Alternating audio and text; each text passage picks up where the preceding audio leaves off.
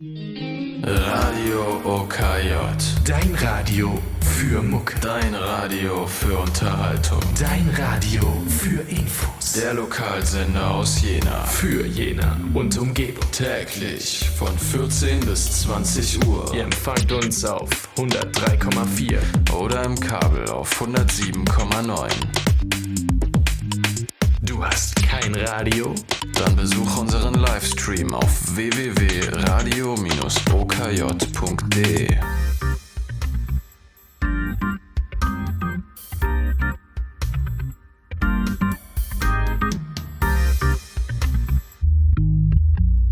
und herzlich willkommen jetzt zum neuen Datenkanal. Ähm, ich hoffe, wir sind auch jetzt richtig ordentlich auf Sendung mit unserem neuen Sendeplatz und mit dem neuen, äh, mit der neuen Sendung mit, äh, im ersten Jahr oder nee, umgekehrt mit der ersten Sendung im neuen Jahr. Du müsstest auch noch. So, jetzt Also- könnte ich auch was sagen. Ah, ja. Genau. Dann sind wir zusammen. Wunderbar. Ich äh, versuche noch ein bisschen den Regler in eine gesunde Höhe zu kriegen.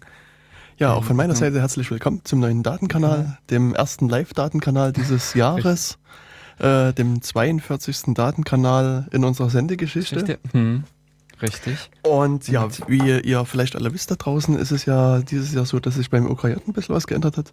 Das Mhm, heißt, aus dem genau. offenen Kanal äh, ist das Bürgerradio geworden. Und deswegen ähm, haben wir hier noch so ein paar äh, Ankündigungen, die äh, wir vielleicht nochmal Mhm. äh, für die Stammhörer hier aus der Jena Umgebung äh, mit äh, bekannt geben wollen. Und zwar ähm, wird also jetzt den Datenkanal geben von 14 äh, bis 16 Uhr. Wir werden also gleich nochmal ein bisschen das Thema vertiefen und überhaupt erzählen, zu welchem Thema wir es auch reden. Genau, und damit äh, haben wir sozusagen die, den Teil der lokalen Nachrichten beendet. Oh, ja, das ist eigentlich eine gute, Über äh, gute Überleitung. Genau. Und können äh, uns äh, ja, das, dem Datenkanal widmen. Wie Mhm. gesagt, das ist heute die 42. Sendung. Ähm, Die ja, Zahl 42 sollte einigen unter euch dann schon wieder bekannt vorkommen und genau dieser Zahl wollen wir uns mit, äh, widmen. genau. Also äh, 42 ähm, ist ja ist, äh, ein Bestandteil der Zahlenmystik. Gibt ja so verschiedene äh, äh, Zahlen, die so Sonderbedeutungen haben. Ähm, also wir hatten ja schon mal eine ähnliche Sendung gemacht, das war unsere 23. Sendung, die äh, auch sozusagen in der Zahlenmystik eine Bedeutung hat. Ähm, und die 23. Sendung, wer sich noch erinnern kann, da ging es also um Verschwörungstheorien. Und man weiß auch bei der Zahl 23, da stehen Sie dahinter. Und ähm, ja, da haben wir also dort versucht, das Thema Verschwörungstheorien ein bisschen äh, zu behandeln. Ja, und dann gibt es natürlich noch ganz viele andere Sachen. Also ich, ich denke, äh, wenn wir an die 7 denken oder die 13, also so 7 ist eher die Glückszahl, 13 eher die Unglückszahl. Ähm, es soll ja Hotels geben, die haben keine 13. Etage und Fahrstühle, die die 13 weglassen, sondern lieber eine 12a oder sowas einbauen. Ähm, äh, ja, also sowas, also das, da gibt es ja schon relativ viel Aberglaube. Ähm, ja, und so gibt es natürlich eine ganze Reihe Mhm. anderer Zahlen, äh, denen so eine Sonderbedeutung zugemessen wird. Genau. Und eben unter anderem auch der 42. Und ähm, so wie wir im Prinzip mit dem Lokalen hier angefangen haben, können wir uns dann natürlich etwas weiter hinaus begeben. Jetzt ja, jetzt ganz weit weg. ja ganz weit hinaus in das Universum und äh, finden dann dort auch die Zahl 42 wieder. Und das ist mehr oder weniger eben auch der Anlass, der Gegenstand der Sendung heute. Denn es gibt ein Buch oder beziehungsweise eigentlich war es ein Hörspiel äh, bei der BBC und äh, in der die Zahl 42, naja, äh, mal kurz mit vor, äh, erwähnt wird. Äh, eigentlich auch mit in einer recht tragenden Bedeutung, äh, denn im Grunde es wirft ein ganz, also eine ganz andere Bedeutung wird der Erde dort beigemessen. Äh, um dieses Ganze herum entspinnt sich natürlich dann auch noch wesentlich mehr. Im Grunde, äh, um es im Prinzip daran festzumachen, wir wollen heute eben mit euch durch die Galaxis reisen. Hm. Wie heißt denn nur dieses äh, ominöse äh, Oh. BBC-Stück? Das, der Anfang war im Prinzip per Anhalter durch die Galaxis. Hm. Genauso wie das Buch. Und der informierte Zuhörer wird vielleicht auch den Film, beziehungsweise auch äh, so eine Die Serie Filme. dazu kennen. Hm. Genau. Ja. Genau, und darum soll es heute auch so ein bisschen gehen wollen. Also heute äh, über den Hitchhiker reden, also über das Buch Per Anhalter durch die Galaxis und die diversen äh, anderen Bände, die der, wie war das? Der, der, der äh, vierbändige Trilogie in fünf Teilen oder sowas. Ja, genau. Irgend sowas hatte ich nämlich gestern auch noch mitgelesen. Mhm. Ähm, genau. Also mir persönlich liegt halt äh, der ähm, ultimative Reiseführer durch die Galaxis vor. Also wirklich dann die mhm. Erweiterung äh, mit allen Bänden zusammen plus ganz und gar noch einer Zusatzgeschichte, die wohl äh, einzuordnen ist zwischen dem vierten und dem fünften Band. So als kleiner Einschub, der einfach auch danach gekommen ist. Die eigentliche Serie oder äh, die Anfänge waren in 70er Jahren, wo ja, also die BBC als äh, große, also das äh, äh, als öffentliche Radioanstalt in England, in Großbritannien, produziert halt auch viel, beziehungsweise damals auch im Rahmen äh, des Radios halt äh, viel. Heutzutage ist die BBC halt auch mit durch viele Fernsehproduktionen bekannt. Und an der Stelle hat unter anderem eben die BBC äh, oder mit Douglas Adams zusammen die, ähm, ja, das Hörspiel per Anhalter durch die Galaxis geschaffen. Mhm. Und an, äh, das Ganze hat sich aber dann im Prinzip ursprünglich war es wohl eben auch angelegt als eine Trilogie. Äh, hat dann aber so viel Anklang gefunden, äh, dass man es dann auch noch entsprechend ausgebaut hat. Genau. Also das sieht man ja auch bei diversen anderen äh, Büchern oder Filmen. Also mir fiel da gerade so Star Wars ein. Mhm. Die, ich meine, wo natürlich, es gab erst die ersten drei Teile und der Rest galt irgendwie als unverfilmbar. Dann mhm. hat man sich doch noch äh, weitere drei einfallen lassen. Und jetzt ist so mein Eindruck zumindest, dass man, äh, äh, also dass die Filmemacher den Eindruck haben, doch damit viel Geld verdienen zu können. Und jetzt werden noch irgendwie andere Sachen, also äh, Clone Wars und Star Wars, äh, sonst was dann noch erfunden. Und wird das sagen, versucht noch ein bisschen weiter rauszutreiben. Mhm. Und ähm, ich weiß gar nicht, ich hatte gerade noch so einen anderen Gedanken, wo äh, ich einen ähnlichen Eindruck hatte keine Ahnung, kommen wir vielleicht wieder. Also es ging im Buch. Ähm, ja. ja. Und äh, hier war es von, äh, von Anfang an eben auch mit als Hörspiel angelegt. Sprich im Prinzip im Radio, das heißt also nichts Visuelles. Und äh, jedenfalls in dem Vorspann oder in dem, äh, hier sind glaube ich nämlich zwei äh, Vorworte in dem, äh, in dem ultimativen Führer durch die Galaxis aufgeführt. Und da ist mitgesagt, dass es auch mit äh, von dem Publikumswirksam, also wie dieser die äh, das Hörspiel selber gewirkt hat, muss es wohl auch so mit gewesen sein, dass einige davon, naja, mit angetan waren, so im Sinne von Polizeianrufen und Ähnlichen, mhm. weil sie diese Geschichte auch in einem gewissen Rahmen mit für glaubwürdig hielten. Okay. Also es gibt, ähm, das fällt mir noch der, der Name des Stücks ein, äh, auch so ein Radio, ja, ich glaube, entweder war es eine Radio- oder eine Fernsehsendung, mhm. wo quasi auch so ein Horrorszenario äh, äh, gebaut wird und, und wo dann die Leute wirklich auch Panik gekriegt haben. Aber mir fällt. Mhm. Äh, äh Aber also ich habe noch so eine ungefähre Idee, ich muss mal gucken, ob mir das äh, einfällt. Es muss wohl auch wirklich sonst immer mit äh, gute Produktionen gegeben haben, also auch Hörspielproduktionen in einigen Ländern oder zu einigen Zeiten die auch äh, wirklich massiv, äh, also ganz stark mit auf das Publikum gewirkt haben. Und genau, doch, das, also wie ich das schon dachte, äh, das war mhm. Krieg der Welten, wo 1938 ein Radiohörspiel gesendet worden ist, das ist also von Orson Welles äh, geschrieben worden und ja, das äh, führte dann wohl dazu, dass ähm, bei der ersten Ausstrahlung irgendwie ein paar Leute auch panisch wurden. Sie haben einen Ausbruch. Äh, naja gut, äh, 38, das war auch eine ungünstige Zeit mhm. äh, für Kriegsbeschwörungen. Ja, in dem Sinne Kriegsgeschichten. Ja. ja, genau. In dem Sinne, es beginnt alles eigentlich im beschaulichen England. In, ich, ähm, Im Buch wird auch nicht mal richtig der Ort oder ähnliches erwähnt. Echt? Nee, ich habe vorhin. Hast du das nochmal nachgelesen? Nee, ich habe nee. äh, also ich muss persönlich gestehen, äh, ich habe meinen äh, Klopper, ah, ich habe auch die äh, in Englisch. Hm. Also ich habe keine Übersetzung, sondern ich habe äh, eine englisches äh, Ganze gelesen und das ist auch schon etliche Jahre her. Okay. Ähm, von daher sind äh, wirklich so einige Erinnerungen verblasst, beziehungsweise habe ich die jetzt erst die Tage wieder äh, äh, wachgerufen äh, noch mal ein bisschen wirklich auch die Geschichte nachzuvollziehen. Bei einer der Seiten im Internet war ich mit drauf gestoßen. Es wird wohl, also im Umfeld von London soll wohl äh, die ganze Ge Geschichte beginnen. Da soll wohl der Protagonist des Ganzen, der ganzen Geschichte, der uns, äh, der eigentlich das komplette oder fast das komplette Buch hindurch die äh, zugegen ist, soll dort eben wohnen beziehungsweise gewohnt haben. Hm. Denn damit geht. Hast du was? Nee, nee. Aha. Denn damit geht die ganze Geschichte los, dass der liebe, liebe Arthur Dent des Morgens aufwacht, dann in sein Badezimmer geht und dort die ähm, ja bei der Morgentoilette aus dem Fenster blickt und einen Bagger sieht. Hm. Aus meiner Sicht ist das ja noch gar nicht so richtig der Anfang, sondern da ist bist du ja quasi schon mittendrin in der Geschichte. Also das Buch fängt ja quasi mit so einer Art äh, äh Vorwort ein.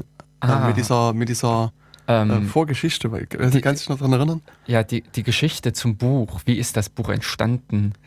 Achso, ja gut, es gibt noch sozusagen die, die Anleitung, wie das Buch zu lesen ist. Ähm, also ich muss sagen, also ich habe, also Jörg hat wirklich hier einen, einen unglaublichen Klopper mit dabei. Äh, Wie, wie viele Seiten denn in dein Buch eigentlich? Äh, 800 und irgendwas. Hm. Oder, also, äh, ja, ich, ja Genau. 815 Seiten.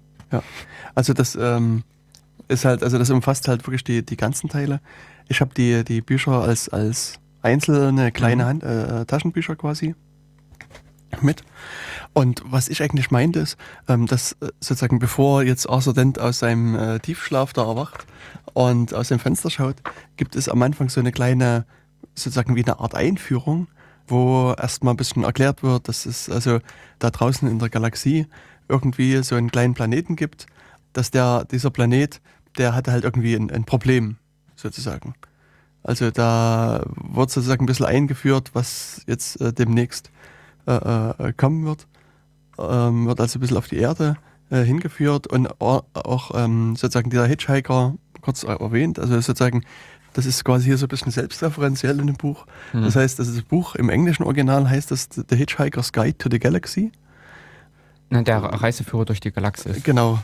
Ja, im Deutschen ist der Titel halt per Anhalter durch die Galaxis ein bisschen abgewandelt. Dieses Buch, also das, der Titel des Buches, The Hitchhiker's Guide to the Galaxy, ist aber auch gleichzeitig eben ein Buch, was äh, innerhalb des Buchs wieder eine Rolle spielt. Also das, äh, worum es Genau. geht. Ja. Also das wird sozusagen am Anfang hier so, so in so einer ja, kurzen einführenden Geschichte erklärt und sozusagen eine der wichtigsten äh, äh, Sachen, die ähm, äh, das Buch beinhaltet. Es ist ganz vorn auf dem, auf dem Umschlag sozusagen des Hitchhikers steht in dick gedruckten Lettern, da stehen die Worte Don't Panic. Also keine Panik. Ich weiß nicht, steht das bei dir eigentlich auch? Bei dem, bei Nein. dem, oh, Bei dem äh, steht's nicht. Jörg hat irgendwie eine falsche Ausgabe kurz. erwischt. Nee, haben sie es auch nicht. Ich glaube, Jörg haben sie beschissen. hm. Geht's halt los, dass die Geschichte halt äh, dann ihren Lauf nimmt und äh, also sagen, es wird am Anfang ein bisschen kurz was zu dem Anhalter erzählt. Ja, dann wie, äh, kann Jörg wieder erzählen, dann ist halt der. Arthur, der einfach aufwacht und dann irgendwas sieht. Ja. Oder, also er, ich glaube, er spürt erst was. Zunächst sieht er noch gar Ah, nichts. boah, so, ge- so genau habe ich jetzt gar nicht reingeguckt, Ja. äh, wie es lief. Auf alle Fälle. Also ich kann mich noch erinnern, dass irgendwie, er glaube seine, also äh, entweder war er am Zähneputzen und, und Hm, ihm ist genau. irgendwas runtergefallen oder ähm, war da die Kaffeetasse runtergefallen. Also irgendwas war. Nee, er also war im Bad. durch- ja, Durch- genau. Durchs Badfenster. Ähm, Er hat irgendwas Gelbes gesehen. genau. Und äh, genau, und, und sozusagen also so am, am Zahn, also das wie, was, manchmal kennt man das ja auch so, man sieht irgendwas, nimmt das aber gar nicht wahr und sozusagen äh, im, im Gehirn arbeitet das irgendwie dann so im Untergrund weiter und bei ihm war das auch so, dass er das Wort Bulldozer äh, gel- also irgendwie äh, sich so langsam aus dem Hintergrund seines Gehirns so nach vorne, nach vorne gräbt und ja, und dann äh, hat er dann sozusagen diesen gelben Bulldozer nochmal vor seinem vor seinem Fenster dort, dort wahrgenommen. Und das ähm, war natürlich erstmal schockierend, Ja. das Ganze wahrzunehmen. Und ja, was, was hat es mit diesem Bulldozer auf sich gehabt? Der liebe Arthur Dent mit seinem Häuschen äh, steht ungünstigerweise an einer Stelle, wo halt eine neue Ortsumgehung geschaffen werden soll. Soll dort eine neue Straße hinkommen? Um genau Platz für diese zu machen, sind eben jetzt gerade die Bauleute angerückt. und wollen sein Haus platt machen. Ähm, Und das fand er natürlich irgendwie wenig nett, wie man sich das vorstellen kann. Richtig, äh, beziehungsweise vor allen Dingen auch überraschend, Hm. weil ihm war das auch bis dahin nicht bekannt. Er hat natürlich dementsprechend äh, protestiert und äh, ja, dort um sein Haus gekämpft. Genau. Aber Ja, und das, das, der Witz war ja eigentlich, dass sie, ähm, das, das quasi so, so ein Punkt, der sich dann später nochmal wiederholen wird, dass sie gesagt haben, ja, dass äh, die, die Unterlagen äh, zu, dem, äh, zu dem Abrissverfahren lagen halt irgendwie so und so lange in der und der Behörde und du hättest nur hinkommen können, einen Widerspruch einlegen und alles wäre gut gewesen und du hast keinen Widerspruch äh, eingelegt, also ist es alles rechtsgültig und jetzt hab dich mal bitte nicht so, geh mal aus dem Weg. Ähm, und, äh, und das gefiel ihm natürlich nicht und er hat sich dann eben äh, voller Inbrunst vor, vor diesen Bagger geworfen und hat gesagt, er bleibt jetzt einfach so, äh, hier liegen. und ich fand das auch schön, also das Buch hat so auch so eine, so eine gewisse zynische Note. Ja. Und da meint eben die anderen der Bauarbeiten, das kannst du doch nicht machen und du kannst doch nicht hier unendlich lange liegen und so weiter. Und da meint er nur so ganz trocken, naja, mal sehen, wer zuerst rostet. und das ist sozusagen der Einstieg in die, in die ganze Geschichte, dass äh, Arthur Dent halt so ganz, äh, äh, ja, dort sein Haus eigentlich verliert. ver oder verteidigt, sagen wir mal. Mhm. ja, Und- genau. In dem Sinne verteidigt. Ähm, gegen einen Beschluss, der eben schon seit Monaten auf einer Behörde zur Einsicht vorlag, gegen die er hätte auch Einspruch erheben können. Er hätte einfach nur hingehen müssen. ja. Ich meine, das setzt natürlich voraus, dass man auch davon weiß, dass es Richtig. es überhaupt gibt. Ja, aber das äh, war halt sozusagen sein Pech. Und äh, inmitten dieser, naja, dramatischen Situation Genau. tauchte dann sein Freund auf, der, oder Freund oder Bekannter, sagen wir mal, Mhm. der Ford Prefect. Ja. Und äh, ich, ich weiß jetzt gar nicht mehr ganz genau, wie es war, aber ich glaube, der also versucht ihn einfach dann wegzulotsen und hat gesagt, los, wir haben hier keine Zeit, dein Haus ist, ist, ist scheißegal, auf Deutsch gesagt. Genau, wir müssen hier weg, wir, müssen, hier in den los. Pub. Wir müssen erstmal, äh, gehen Ja, erstmal in den Pub. Pub, genau, ähm, wo er ihm dann versucht oder erstmal erklärt, was in dem Sinne los ist, Hm. beziehungsweise ähm, wer er ist. Genau. Achso, nee, und der, der Witz war auch noch, dass, Hm. dass sie ähm, ähm, dem, äh, dem Bauarbeiter das Versprechen abbringt, dass er natürlich nichts macht. Ach so, ah, das, an das kann ich mich gar nicht Genau. erinnern. und ähm, genau, und, und der Bauarbeiter verspricht das natürlich so mit dem Augenzwinkern. Ja, ja, ich wir werden dein Haus nie anrühren. Und, und das war dann sozusagen für den Arthur das der ausschlaggebende Moment zu sagen, okay, Wir Dann- gehen erstmal trinken. dann gehen wir doch mal ein Bier trinken und, und äh, bereden die ganze Sache mal. Genau, und in der Kneipe dann äh, erzählt ihm dann der Ford, was Sache ist. Genau, und was, was ist Sache? Genau, also es steht, ähm, es geht eigentlich weniger um sein Haus und es geht weniger eigentlich um diese Umgehungsstraße, sondern es geht mehr darum, dass die Erde gerade Platz machen soll. Genau. Wir haben eigentlich äh, just in dem Moment das Problem, dass eine Umgehungsstraße, ein äh, Highway in der Galaxie, im Sonnensystem geschaffen werden soll. Und dafür ist dummerweise die Erde im Weg. Aber egal, auch dafür lagen im Prinzip die Pläne schon die ganze Zeit aus, äh, schon konnten seit Jahren eingesehen werden auf Planet XY. Also äh, den Namen kann ich jetzt auch nicht mehr genau sagen. Aber eben genau auch äh, für diesen Highway, der da durch die Galaxie führen soll, lagen bereits die Pläne aus. Man hätte sie einsehen können. Die Erdenbürger hätten alle dagegen protestieren können. Die Erdenbürger haben, äh, hätten einfach nur hingehen brauchen und sich darüber erkundigen beziehungsweise eben tätig werden brauchen. Eben das Interessante ist, äh, oder dieses äh, schöne Spiel hier vom Buch, dass genau dieselbe Situation, in der, äh, wo in dem Sinne jetzt vorher die Bauarbeiter oder die äh, Stadt war, äh, oder umgekehrt, wo die Stadt im Prinzip gerade den Arthur genau mit diesen Argumenten kam, vor genau denselben Argumenten steht in dem Sinne gerade die Erde. Denn auch von den Erdenbürgern wusste keiner etwas von diesem äh, Highway durch die Galaxie und natürlich hat sich auch keiner dementsprechend gerührt, bewegt und es stehen jetzt gerade die Raumschiffe vor der, also äh, kommen die Raumschiffe angeflogen, die entsprechend dort Platz machen wollen. eben die Bulldozer im Universum. Genau, die Bauarbeiter des Universums, die dann so langsam ankommen. Das waren in dem Falle ähm, die Vogonen, das, äh, Mhm. die sozusagen die, die Bauarbeit machen, die ja gesagt haben, ja, wir haben jetzt den Auftrag, die Erde wegzusprengen und ähm, ja, geht mal beiseite und habt, ist ja eure eigene Schuld, wenn ihr euch nicht gemeldet habt. Und ja, es ist natürlich jetzt ein bisschen schwer, sich vor, vor so eine Flotte von Raumschiffen zu werfen. und ähm, ja, und das ist sozusagen die Situation, mit der so das, das Buch beginnt. Hm. Und ja, wo, wo Und, genau, und die Situation äh, versucht eben äh, Ford Arthur im Pub klarzumachen, was hier wirklich wichtig ist, um Hm. was es hier wirklich geht. Und äh, dass sie an der Stelle weniger sich um das Haus Sorgen machen sollten, sondern eher, dass sie von der Erde wegkommen. genau. Sprich, damit beginnt diese Reise durch das Universum. Hm. Sie verlassen, das hatte ich dann gestern auch noch, also erst äh, wieder gelesen, sie verlassen mit einem elektronischen Daumen, Genau. dem äh, Tremper-Daumen in Mhm. dem Sinne, die Erde und äh, springen auf eines dieser Raumschiffe, die da gerade um die Erde kreisen. Genau. Und, äh, also, so- und äh, drei Sekunden später oder sowas wird halt die Erde gesprengt. Und dann, dann ist halt, äh, ist weg. Äh, Genau, da halt ist Platz Platz geschaffen. Genau. Die Mhm. Bauarbeiter haben weniger zu tun, zwecks Wegräumen des Hauses. Ja. Genau, also das muss man vielleicht noch sagen, dass der ähm, Arthur, also die kommen dann, also, also sie trinken halt in der Kneipe ihr letztes Bier, weil das war das Einzige, was dem Arthur auf der Erde, äh, auf den, was auf dem Ford Prefect auf der Erde irgendwie so gut geschmeckt hat, war das Bier und da musste halt irgendwie sich noch ein paar reinpfeifen.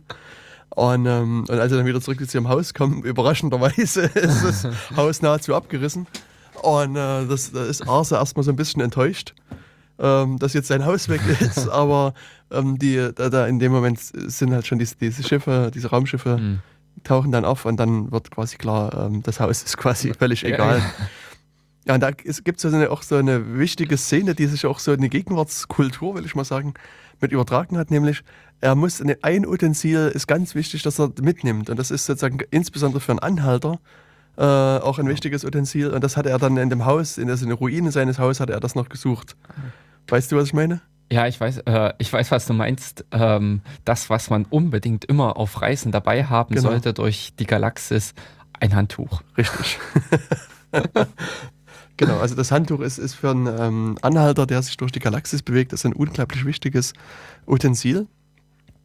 Und das musste er sozusagen aus dem Haus noch mit retten, mitnehmen. Und ähm, ja, und, und das äh, hat sich aber dann auch so, äh, so ein bisschen mit eingeprägt, eingebürgert, würde ich mal sagen. Also, man, das, also dieses Buch Per Anhalter durch die Galaxis und auch die folgenden Mhm. ähm, haben ja doch einen relativ großen, starken Einfluss aus meiner Sicht. Und äh, ja, äh, gibt Haben also so auch einen einen, Kultcharakter richtig genau. bekommen. Genau. Und also insbesondere dem Autor will man sozusagen auch ein Gedenken setzen. Äh, Und deswegen gibt es den Towel Day, also den Handtuchtag, der immer am 25. Mai eines jeden Jahres gefeiert wird. Und ähm, wenn ihr also sozusagen da Leute seht, die sich ein Handtuch irgendwie locker um die Schulter geworfen haben. Nein, nein, nein, umgekehrt. Ihr Ah, ja, ja. solltet an dem Tag daran denken, ein Handtuch mitzunehmen. Genau, das ist natürlich äh, äh, richtig.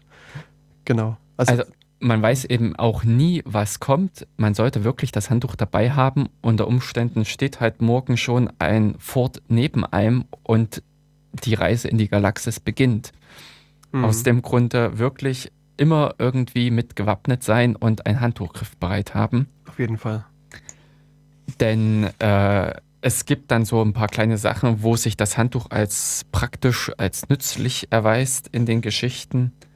Aber äh, eben auch an dieser Stelle, ähm, ich glaube, das Handtuch ist wirklich nur in den ersten paar Zügen, ich glaube nämlich Mhm. auch nur in dem Dings von Bedeutung. Ja, ja. Das ist genauso wie später dann die Zahl 42. Die, mein, äh, ich glaube, die findet zweimal Erwähnung oder sowas. Ja, Ähm, ich, ich weiß gar nicht, also äh, vielleicht muss man nochmal sagen, dass ähm, also das, das Mhm. Buch Per Anhalter durch die Galaxis ist sozusagen der erste Teil. ja. Und ähm, die anderen äh, Teile, also ist dann nicht Per Anhalter durch die Galaxis 2 oder sowas, sondern tragen eigenen Titel. Also ähm, nach also das Folgebuch ist das dann das Restaurant am, Un- am Ende des Universums. Und ich glaube, in dem Buch spielt die 42 nochmal eine Rolle.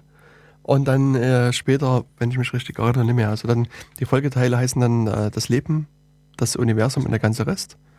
Äh, mach's gut und danke für den Fisch. Und sozusagen der Zusatz ist dann einmal Rupert und zurück. Ähm, Hm. das, das sind die deutschen Titel. Ähm, also gerade der letzte, der heißt irgendwie Mostly Harmless. Das Hm. ist, ist irgendwie mit einmal Rupert und zurück nicht unbedingt zu übersetzen. Also Hm. auch die, ansonsten sind die, die englischen Titel relativ gleich zum deutschen. Also das ist eben, wie schon gesagt, der erste ist The Hitchhiker's Guide to the Galaxy, dann The Restaurant at the End of the Universe, dann haben wir Live, The Universe and Everything und äh, der vierte Teil ist So Long and Thanks for All the Fish. Genau. Und da habe ich nämlich gestern interessant, also ist in dem Wikipedia-Artikel mit drin, die Diskussion, äh, dass es auch, ähm, es, die offizielle Übersetzung lautet wohl auch, mach's gut. Und es wäre aber sinnvoller, das Ganze als macht's gut zu übersetzen. Also man hat da, äh, wurde äh, gemutmaßt, entweder bei der Übersetzung irgendwas äh, falsch gemacht, denn äh, konkret bezieht es sich im Prinzip dann eigentlich eher auf die äh, Menschheit und nicht auf die eine Person, äh, die im Prinzip diesen Spruch hat und Genau. Also weißt du noch, woher das kommt? ähm, Macht's, macht's gut und dann danke für den Fisch. Äh, also von den Delfinen. Genau. Ja. ähm, Also das ist, Das dann schon. Ähm, nee, ich wollte jetzt nämlich hier gerade mal anknüpfen. Äh, es gibt ja sowieso immer die Diskussion äh, Buch oder Film, Mhm. beziehungsweise ähm, Original oder Übersetzung. hm, Bei einigen Sachen muss ich, äh, wo, äh, habe ich auch schon die Vergleiche gehabt und da fand ich die Übersetzung genauso gut, genauso verständlich. Mhm. Aber ähm, auch bei vielen Dingen, also hier, im, äh, ich kann es hier ganz konkret nur bei dem Film sagen, muss ich halt sagen, äh, den einen Film, den ich von dem äh, Per Anhalter durch der Galaxis gesehen habe, war ich echt enttäuscht. Mhm. Weil er inhaltlich an vielen Dingen äh, Abstriche, Änderungen gemacht hat, die äh, nicht so im Buch vorkamen. Und ich eben auch analog hier die Frage, äh, die, wie gut im Prinzip die deutsche Übersetzung ist, ob man nicht eben hier mit diesen macht's gut oder mach's gut und ähnliche Diskussionen hm, äh, da auch wiederum äh, Dinge verliert. Wer's, wer die Möglichkeit hat, glaube ich, ist es oftmals äh, lohnenswert, einfach auch die englischen Texte, also englische Texte zu lesen, das englische Buch, weil auch viele ähm, Dinge, so der Sprachwitz, äh, also der, äh, Mhm. was so ein bisschen wirklich die Worte äh, benötigt, das äh, geht dann an der Stelle einfach bei einer Übersetzung oftmals verloren. Genau. Also ich muss sagen, ich habe so noch als Teenie, Hm? ich glaube zumindest müsste es so Teenie-Alter gewesen sein, also gerne Simpsons geguckt. Hm? Ähm, Hm? Also was irgendwie, ich weiß nicht, ich glaube, also auf, damals schon auf Pro 7 kam und vermutlich Ja. heute immer noch auf Pro 7. Immer noch. Und also ich fand, fand und finde die Simpsons einfach sehr schön. Also ich gucke Ja. die halt sehr Mhm. gerne an. Und äh, ich habe aber dann irgendwann, vermutlich als ich in den USA war oder sowas, Ah. dann mal das Original gesehen. Ja. Und dann habe ich gemerkt, dass das also sozusagen nochmal sprachlich nochmal so viel mehr ist, als das, was es im Deutschen ist. Also das war für mich auch so eine Erleuchtung quasi, dass das also mal wirklich das Original sich einfach manchmal auch, auch durchlesen muss. Und also hier beim Anhalter muss ich sagen, habe ich das Original nie gelesen, da kenne ich nur die, die deutschen Übersetzungen. Ja, vielleicht Hm. muss ich dann mal meinen Mitmoderator fragen, ob ich mir das mal ausleihen darf. ja, aber ich habe momentan irgendwie so einen Stapel von noch zu lesenden Büchern. Das, äh, Ja. äh, ich denke, das ist auch so ein Phänomen, was der ein oder andere Hörer eine Hörerin kennt. Das ist, also, wenn man irgendwie halbwegs gerne Bücher liest, dann sammelt sich das so an und dann. Ja. gut, die Bücherliste, das scheint auch Hm. so ein unendlich langes Ding zu sein. Genau.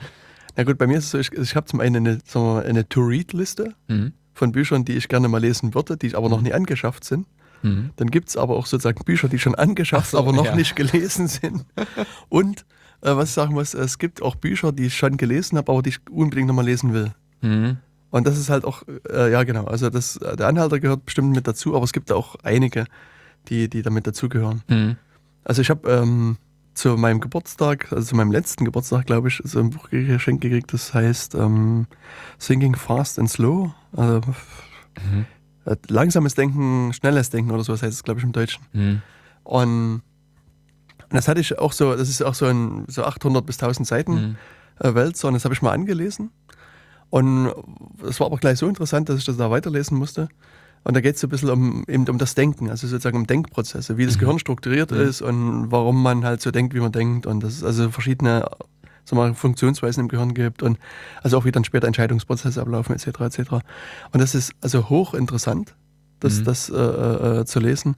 Und das ist auch sowas, ähm, das äh, muss ich jetzt irgendwie, will ich auch nur so in Ruhe lesen und nochmal sozusagen Mhm. äh, ein bisschen tiefschürfen, darüber nachdenken. Mhm. Und weil es ist auch sozusagen schön, um, um selber mal zu reflektieren, warum trifft man denn Entscheidungen so, wie man trifft. Und, und das ist auch so, also was ist eine Sache, die ich so bei mir festgestellt habe, dass dieses, also was man sich immer so vormacht, man trifft irgendwie objektiv irgendeine Entscheidung, ist natürlich äh, völliger Blödsinn. Mhm. Und, äh, sondern es gibt halt so viele Momente, wo man sich irgendwie beeinflussen lässt. Und das, das Mhm. Buch zeigt das ganz schön, wo sozusagen diese Schwachpunkte im Denken sind und, und Mhm. dann kann man halt seine Schlüsse draus ziehen. Mhm.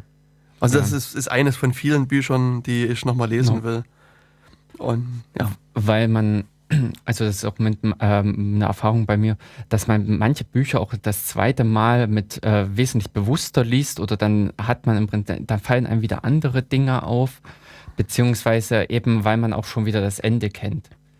Äh, achtet man dann auch wiederum auf andere Kleinigkeiten oder auf andere Punkte wesentlich stärker. Und ähm, also da, gut, ich habe ja halt hier jetzt das Englische. Ähm, bei mir sind dann auch zum Glück mit der Zeit äh, die sprachlichen Fähigkeiten. Gewachsen. ja, denn äh, das äh, Buch habe ich, ähm, naja, also ich habe es wesentlich länger schon besessen, bevor ich es gelesen habe, Mhm. ähm, weil ich da, glaube ich, auch drei, vier Anläufe gemacht habe, Okay. bevor ich wirklich ernsthaft dann reingekommen bin und dann weitergelesen habe.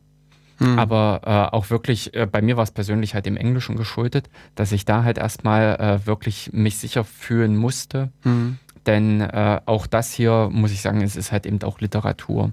Hm. Es ist nicht gerade wie so ein stupider Englisch, also wie eine Manpage. Wobei, es, es gibt Also- da sicherlich auch feine Unterschiede. Oh ja. Aber die, äh, sta äh, der Standard-Computertext äh, hat einen recht äh, beschränkten Wortschatz, Hm. einen recht speziellen Wortschatz, ähm, was nicht unbedingt zu vergleichen ist mit Literatur. Aber auch bei Literatur kommt man dann wirklich rein. Ja, Unter Umständen, also was ich dann halt oft gemacht habe, mehrfach gelesen. genau. Ist da eine Seite oder sowas oder beziehungsweise auch nachgeschlagen. Wörterbuch Mhm. dazu. Und wenn der Begriff dann doch irgendwie wichtig erscheint, dann nochmal mitgeguckt, was ist es denn wirklich? Also machst du es Hm. aktiv so, dass du Wörter dann nachschlägst Hm. beim Lesen? Hm. Also nicht alles, aber ähm, äh, also ich lese zum Beispiel, äh, also auch Krimis. Hm? Und äh, die sind, äh, da kommt es dann manchmal wirklich auf den Begriff drauf an. Also wenn er jemanden tötet, dann ist es halt äh, entscheidend, ob es eine... Wie es passiert ist. Ja, genau. Und solche Dinge. Und manchmal ist es halt wirklich, dass man den, das Wort aus dem Kontext erschließen kann Hm. oder glaubt erschließen zu können. Und andere Dinge, da muss man einfach mal nachgucken. Ja. Und äh, es sind teilweise aber auch, ähm, also jetzt bei den Romanen oder sowas ist mir nicht aufgefallen, aber so bei einigen Fa äh, Fachsachen, ähm, wo ich dann teilweise die Wörter auch nicht unbedingt finde. Mhm. Äh, oder beziehungsweise wo sich dann auch zeigt, dass sie ähm, äh, verschiedene Bedeutungen haben. Ich hatte es jetzt im Rahmen von äh, Fernsehserien und sowas ähm, mit äh, gehabt, äh, dass da einige Sachen, ja, also dass ich da auch erstmal ein bisschen geguckt habe, was denn eigentlich richtig gemeint war mit bei diesem äh, Satz.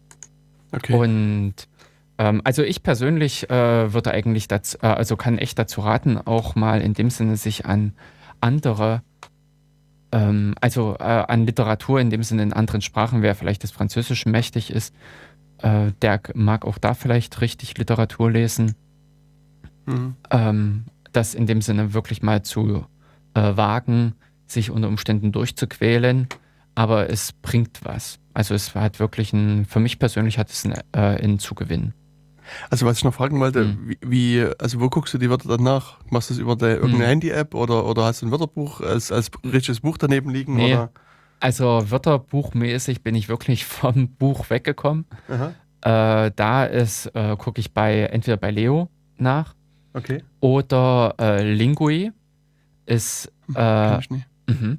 Das ist eine sehr interessante Geschichte. Ähm, die haben, ähm, also tipp, äh, such mal bei, äh, Hm. Ist Li- Lingui, genau. Mit E oder I? Äh, nee, mit E. warte mal, er müsste jetzt bestimmt auch einen Verbesserungsvorschlag machen.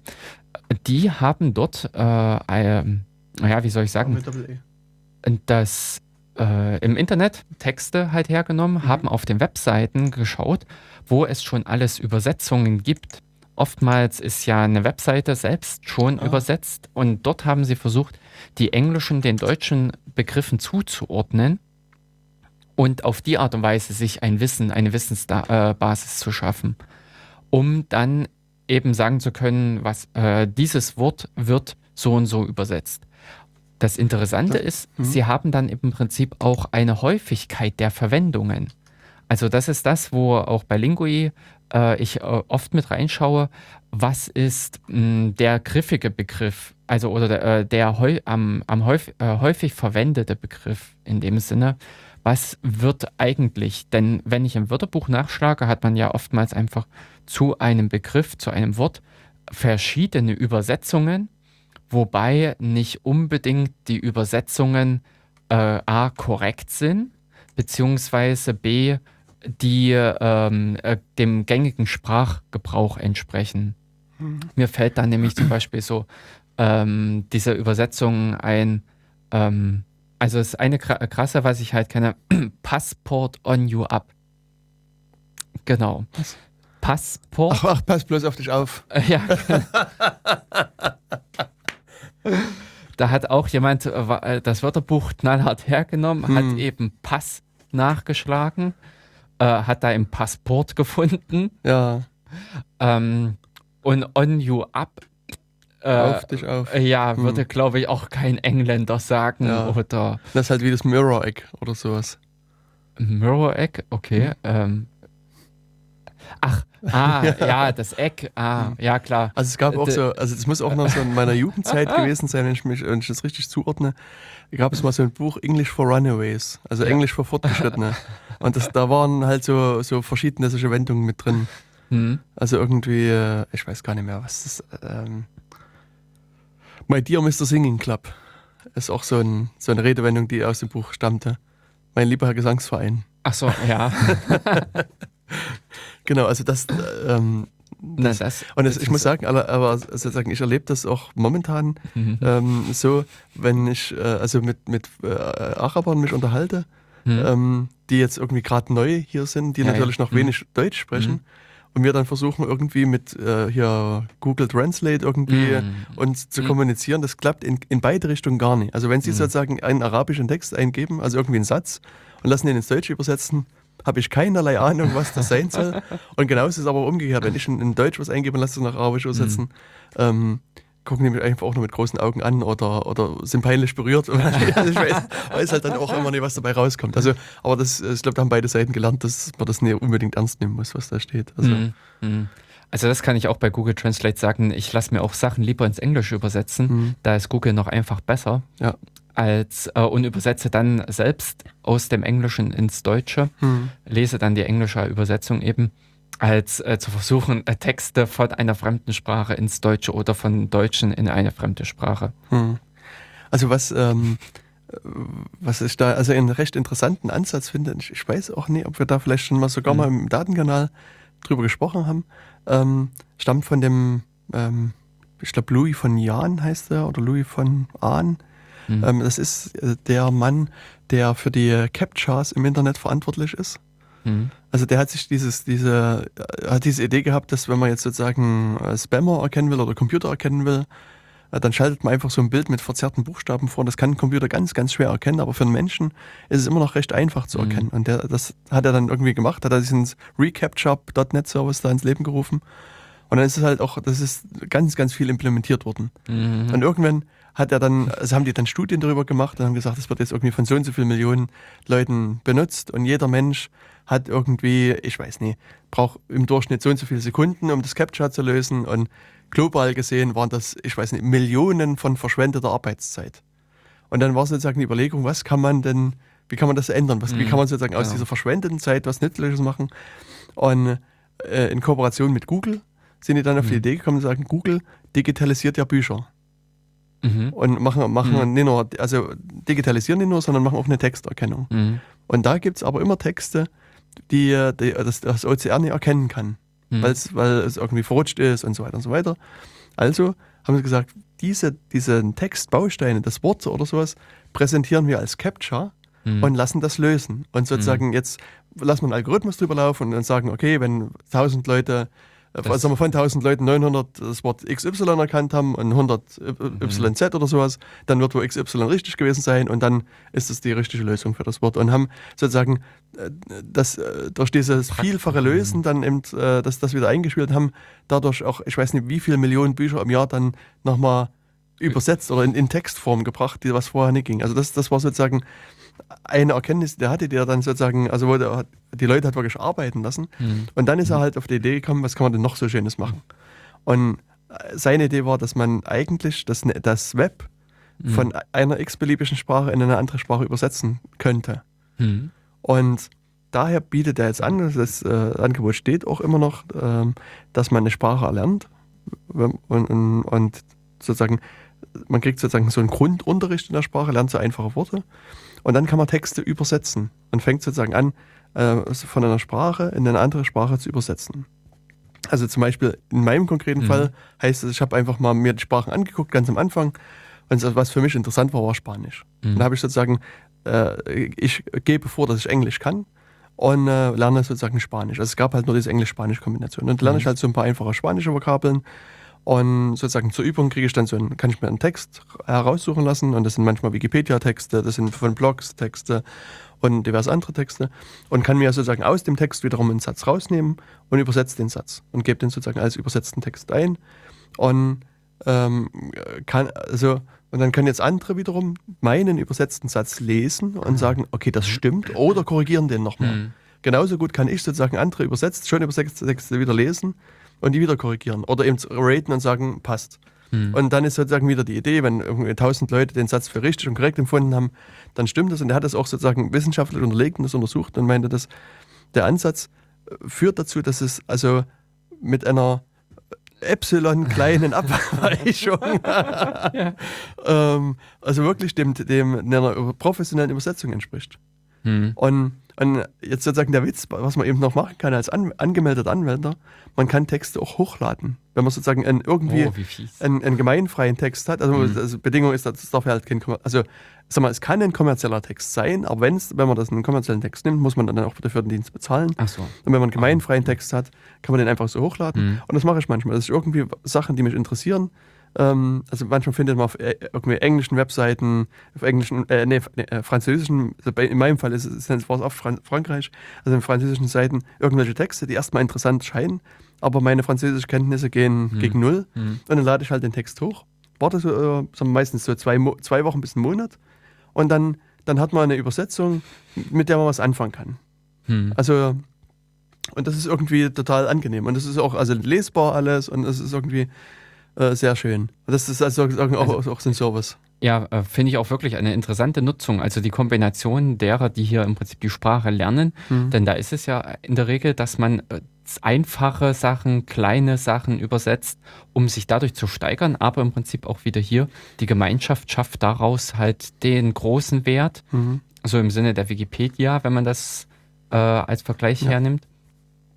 Und äh, dann hat unter Umständen aber auch wiederum der Einzelne davon einen Nutzen, weil genau der Text, den er braucht oder den er will, ist für ihn übersetzt worden. Genau. Hm. Also das finde ich halt schon ziemlich cool. Also das, äh, Mhm. es gibt halt auch eine Handy, also eine Android-App dafür. Mhm. Und das ist, also, da kann man halt mal so fünf Minuten sich hinsetzen und mal so eine Lerneinheit einfach durchmachen. Das ist halt also auch nicht so, dass man jetzt irgendwie eine Stunde pauken muss oder so. ist also auch so ein bisschen so gestaltet, dass Locker, man das, mhm. das an, angenehm macht. Und Mhm. die haben auch also seit einigen Versionen eine Spracherkennung dabei. Also das heißt, ich kann einen, also ich habe entweder die Möglichkeit, dass die mir einen englischen Text vorgeben und ich übersetze den ins Spanische und spreche den ins Telefon ein. Oh. Oder die haben einen spanischen Text und ich muss den einfach nachsprechen. Und diese, Ah. und die, also Mhm. mittlerweile ist diese App, also diese, die- diese Spracherkennung so gut, dass es, also, dass sie auch, also eine korrekt, also ein, ein, ein Wort, wo ich das Gefühl habe, ich spreche das korrekt aus, dass es auch das korrekt gesprochen erkennt und Falschangaben auch erkennt. Am Anfang da konntest du ein ganz anderes Wort sagen und oh, korrekt. Also das, das war, am Anfang war, war die Fehlerrate recht hoch. Mhm. Aber das hat sich also in meinem Beispiel äh, mindestens sehr so weit eingeschränkt, dass ich das Gefühl habe, dass das viele Worte äh, als korrekt, also die ich korrekt ausspreche, auch als korrekt äh, gesprochen anerkennt und Falschaussagen eben entsprechend falsch Hm. erkennt. Aber äh, äh, ist dieser Text, den du dann dort vorliest, in dem Sinne schon digital oder ist der auch als ein Bild? Ist er, Der wird mir als Text angezeigt. der wird dir richtig. Okay, Also- also die kennen dafür mehr oder minder schon die Worte. Genau. Ah, denn auf die Art und Weise kannst, äh, naja, das ist im Prinzip Trainieren einer äh, KI zur Hm. Erkennung von äh, Sprache. Ja. Hm. Das ist natürlich klasse, denn äh, A wird man dadurch äh, wirklich eine Breite von Leuten erreichen, also einfach Hm. sprachlich stimmlich dieser äh, die Sachen.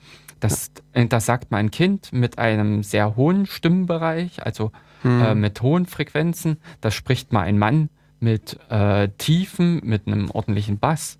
Also von der Seite her, das ist schon eine sehr gute Idee. ja. Denn also das, was ich noch vor ewigen Jahren da kannte, äh, von Loka also von einem Programm, von einer Anwendung, die Mhm. da, äh, dass man da auch vorher erstmal auf sich, auf sich ge äh, gezielt Mhm. äh, das Programm einstimmen, Mhm. einsprechen musste. Ja, das stimmt. Ja, auch wie die diversen Handerkennung, also Handschriftserkennungsprogramme, das erkenne ich auch Genau. so noch so von vor, ich weiß gar nicht, zehn Jahren oder sowas. ja, da, genau. die musste man halt mit seiner eigenen Handschrift trainieren. Mhm. Und dann haben sie auch passable Ergebnisse erzielt, aber Äh, Dann durfte kein anderer, genau. beziehungsweise äh, dann durfte man nicht in einer anderen Verfassung sein, sprich leicht Genau. alkoholisiert oder Genau. ähnliches. Also an der Stelle ähm, gibt es diverse Möglichkeiten im Web, sich Übersetzungen oder also Texte, Worte übersetzen zu lassen. Hm. Nicht nur im Prinzip das Google Translate. Ähm, und wer in dem Sinne mal irgendwie ein englisches Buch oder unter Umständen jetzt genau das von uns heute angesprochene Buch in die Hände bekommt, dem ist vielleicht auch damit geholfen, dass er sich hier und da mal einfach die Unterstützung von jemandem nimmt. Genau. Bei vielen Dingen eben, das fiel mir jetzt auch bei diesen spaßigen Sachen, äh, the, the Mirror Egg äh, oder the Yellow of the Egg, ja. ähm, das sind ja alle solche Idiome, äh, die äh, sind sprachgebunden. Also Mhm. eben das Gelbe vom Ei, das sagt man im Deutschen. ja, genau. Aber äh, the Yellow from the Egg, Hm. ähm, dafür, äh, dafür hat der Engländer einen anderen Begriff, eine andere Redewendung. Genau. I understand only railway station oder sowas. Das ist, wird wahrscheinlich auch niemand verstehen. Ja. Hm. Also kein, kein Engländer. Und das ist, also da gibt es ja viele, also ich meine, da könnte man Genau. wahrscheinlich eine eigene Sendung zu solchen False Friends machen. Also Ja, genau. der typische Gast, der in England hier zum Kellner sagt, I want to become a bloody steak. Also sozusagen Äh, die ja, Idee ist, also ich möchte ein, ein, also bekommen, wird sozusagen hier zu become. Aber es heißt einfach, ich möchte ein blutiges Steak werden. Also, Richtig. und das will man vielleicht ja nicht unbedingt.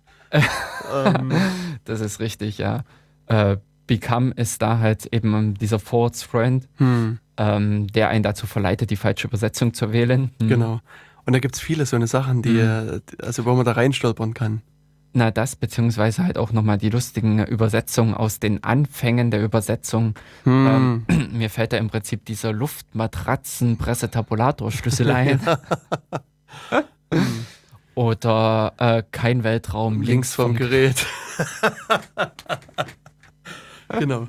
Und das ist, also das waren auch so also Handbuchübersetzungen, glaube ich, oder? Hm, Also genau. kein was, äh, Das- No Space Left on Device. Genau. War das Englisch Original. Also kein, kein ist Platz mehr auf dem Gerät. Also genau. und Space und, und. Weltraum ist halt nah beieinander. Na, ist dasselbe Wort. Hm. Genau. Und das andere war ähm, at Lilo Press Tab Key. Ach ja, genau.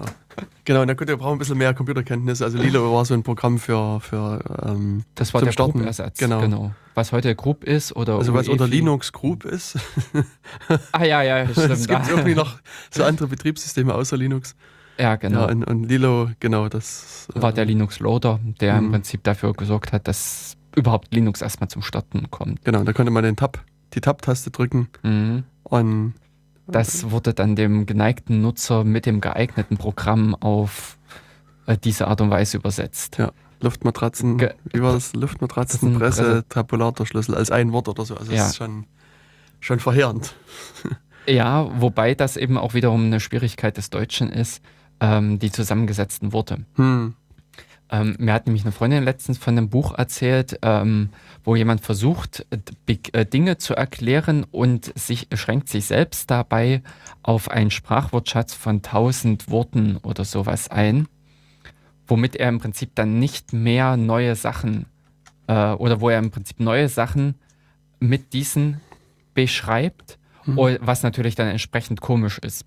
Aber ist das nicht auch die Idee von der Wikipedia? Es gibt ja so Wikipedia-Seiten in Simple English oder so Plain English oder so. Ich glaube, ja, Simple, nee, English. Simple English. Hm. Und ich glaube, dass das auch sozusagen von der Grundidee ist, dass man nur einen ganz begrenzten Wortschatz hat. Aber ich glaube nicht so primitiv. Also 1000 Worte ist nämlich wirklich äh, krass. Also wir hatten nämlich dann auch darüber gesprochen.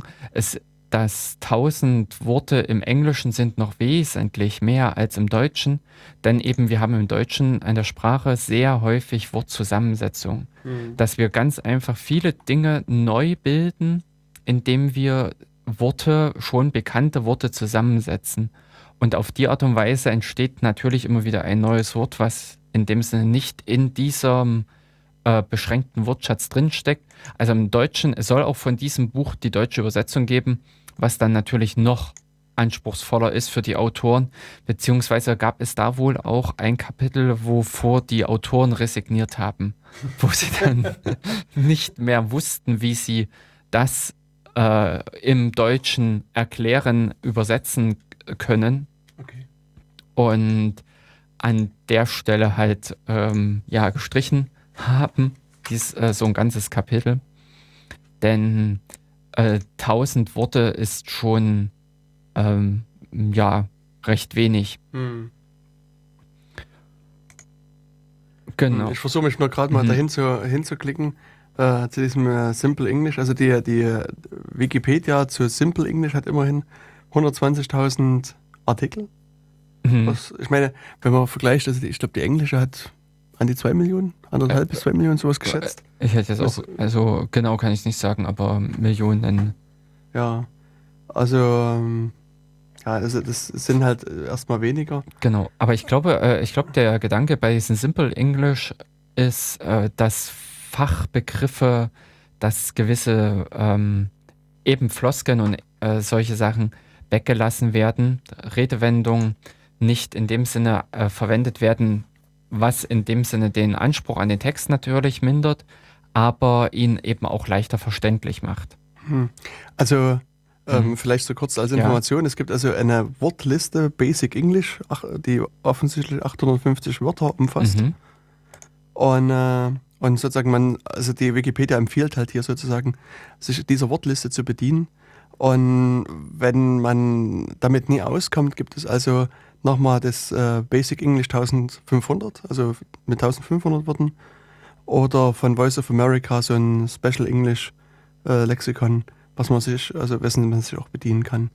Und ähm, äh, sozusagen, das ist die Empfehlung, eben mit sozusagen Wortschatz von 850 Wörtern oder 1500 Wörtern eben zu be be beginnen. Und dann gibt es halt hier noch so ein paar Spezialregeln, äh, also so Ausnahmen, wenn man da nicht weiterkommt, was man dann eben entsprechend machen kann. Und mhm. ähm, ja, das ist. Na, das beziehungsweise ich, äh, was jetzt nämlich gerade auch mitstand, die Satzstruktur. Dass man unter Umständen die Sätze nicht äh, sprachlich mhm. anspruchsvoll mhm. gestaltet. Ja. Mir fällt da im Prinzip das, äh, ich glaube, das ist das fliegende Klassenzimmer von Erich Kästner.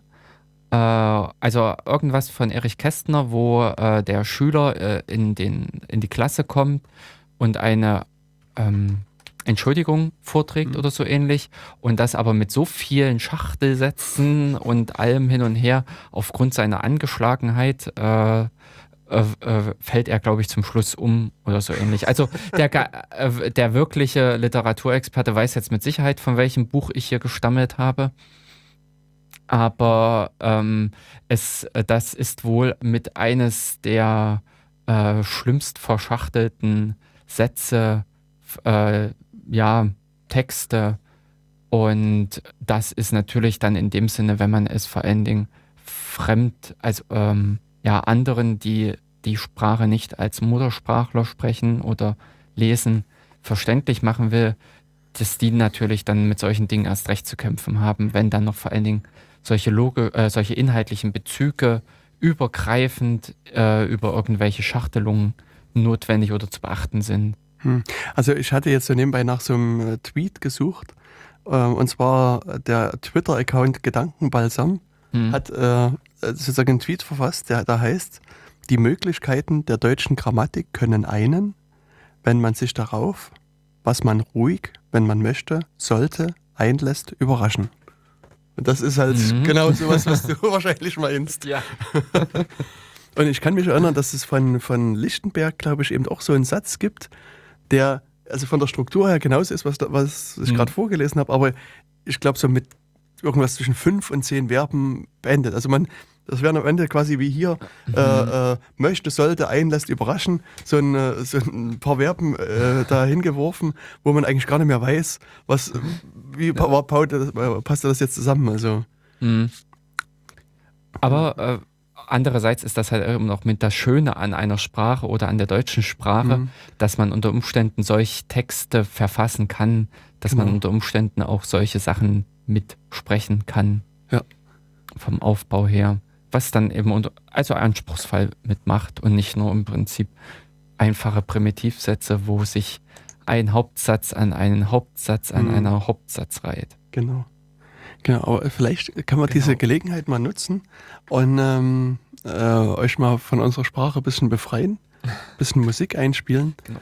Ähm, wir müssen mal gucken, was heute unsere Musikbibliothek äh, enthält. Also Jörg ähm, das, das, das nicht, hat äh, hier, genau, hat hier Ähm, in, seinem, in den Tiefen seines äh, Musikspeichers ähm, irgendwas äh, geholt, was aber der Musikspeicher sagt gerade, er hat keine Lust mehr. Ähm, Jörg muss erstmal sein übelst kompliziertes Passwort wieder eingeben und nach der Musik suchen. Ich kann es auch vor, Ähm, notfalls vorlesen. ja, genau, kannst du auch vorsingen, weil es ist halt eigentlich um, um Musik gehen. Wie gesagt, wir werden jetzt erstmal ein bisschen äh, kurz euch Musik aufs Ohr legen und ähm, ja, danach werden wir dann nochmal ein bisschen wieder an das Thema per Anhalter durch die Galaxis äh, zurückkommen und ähm, euch dann noch ein bisschen was ähm, zu diesem ganzen äh, Thema ähm, erzählen.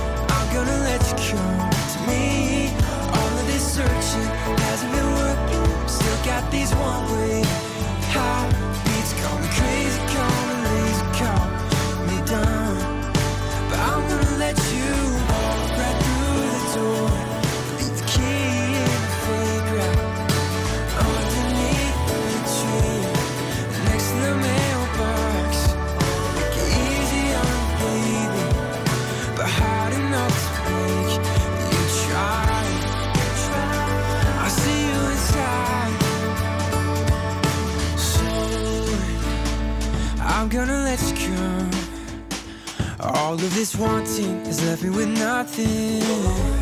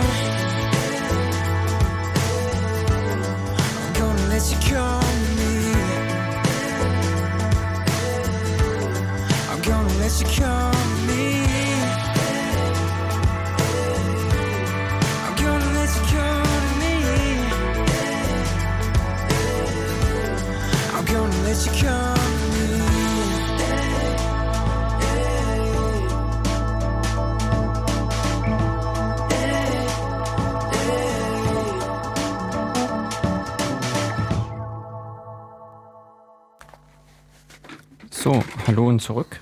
Äh, beim Datenkanal, äh, Mist, jetzt ist uns genau das Dings weggesprochen, denn Das- ich wollte noch den äh, Interpreten äh, benennen. Halt. Genau, also Jörg hatte ja jetzt äh, doch noch ein bisschen schöne Musik gefunden. Genau, und äh, wollte euch noch erzählen, wie der Titel und das Musikstück hieß. Genau, und das war von Michael McEthan, der Titel One Way Heartbeats. Genau, damit wir nämlich auch an der Stelle wieder uns ordentlich an die äh, Regeln, also an die Lizenz halten und den Autor benennen. Genau, das ist ja wieder Musik von Jamendo, nehme ich an. Ja, richtig. Genau, also jamendo.com findet man ganz viele tolle freie Musik. Mhm. Ähm, und ja, das war ein Titel davon. Michael McEachern. Hm. Schwer müsste auszusprechen.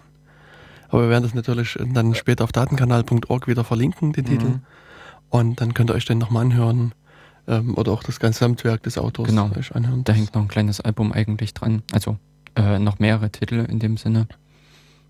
Oder ganz und gar eben auch dem, äh, dem Sänger de, was zukommen lassen. Sprich ihn unterstützen. Das, ähm, also wir hatten ja vor der Pause so in unser in einem kleinen Abzweig, also sozusagen äh, der ursprüngliche Start unserer äh, Sendung, unserer Diskussion war ja das Buch äh, Per Anhalter durch die Galaxis. Und äh, wir waren dann so ein bisschen ähm, in der Diskussion darauf gekommen, dass Jörg eben auch englische Bücher Mhm. liest und wie er sie liest, mit äh, Wörterbuch oder ohne. Und haben dann so einen Schwenk gemacht über Duolingo und auch über so Satzkonstruktionen, Sätze, äh, Schachtelsätze in dem Falle. Und also Jörg hat versucht jetzt in der Musikpause nochmal äh, was zu Erich Kästner zu finden, dass diesen Schachtelsatz, mhm. was aber nicht von Erfolg gekrönt war. Das ist sozusagen nur so ein netter, äh, nettes Ding, was mir jetzt aufgefallen ist. Es gibt also eine, auch so eine Art Wikipedia-Seite, die sich mit Zitaten befasst. Mhm. Also wikiquote.org. Und da war jetzt sozusagen mein äh, Ansatz, auch da mal zu gucken. Und wenn man versucht, bei Erich Kästner den Eintrag zu finden, äh, steht dort nur ein großer, großes Stoppzeichen mit dem Kommentar, der Autor oder dessen Nachlassverwalter wünscht, im Internet nicht zitiert zu werden. also das ist mir auch neu, das ist jetzt also eine neue Erkenntnis, dass es Autoren oder Nachlassverwalter gibt, die eben nicht äh, zitiert Mhm. werden möchten.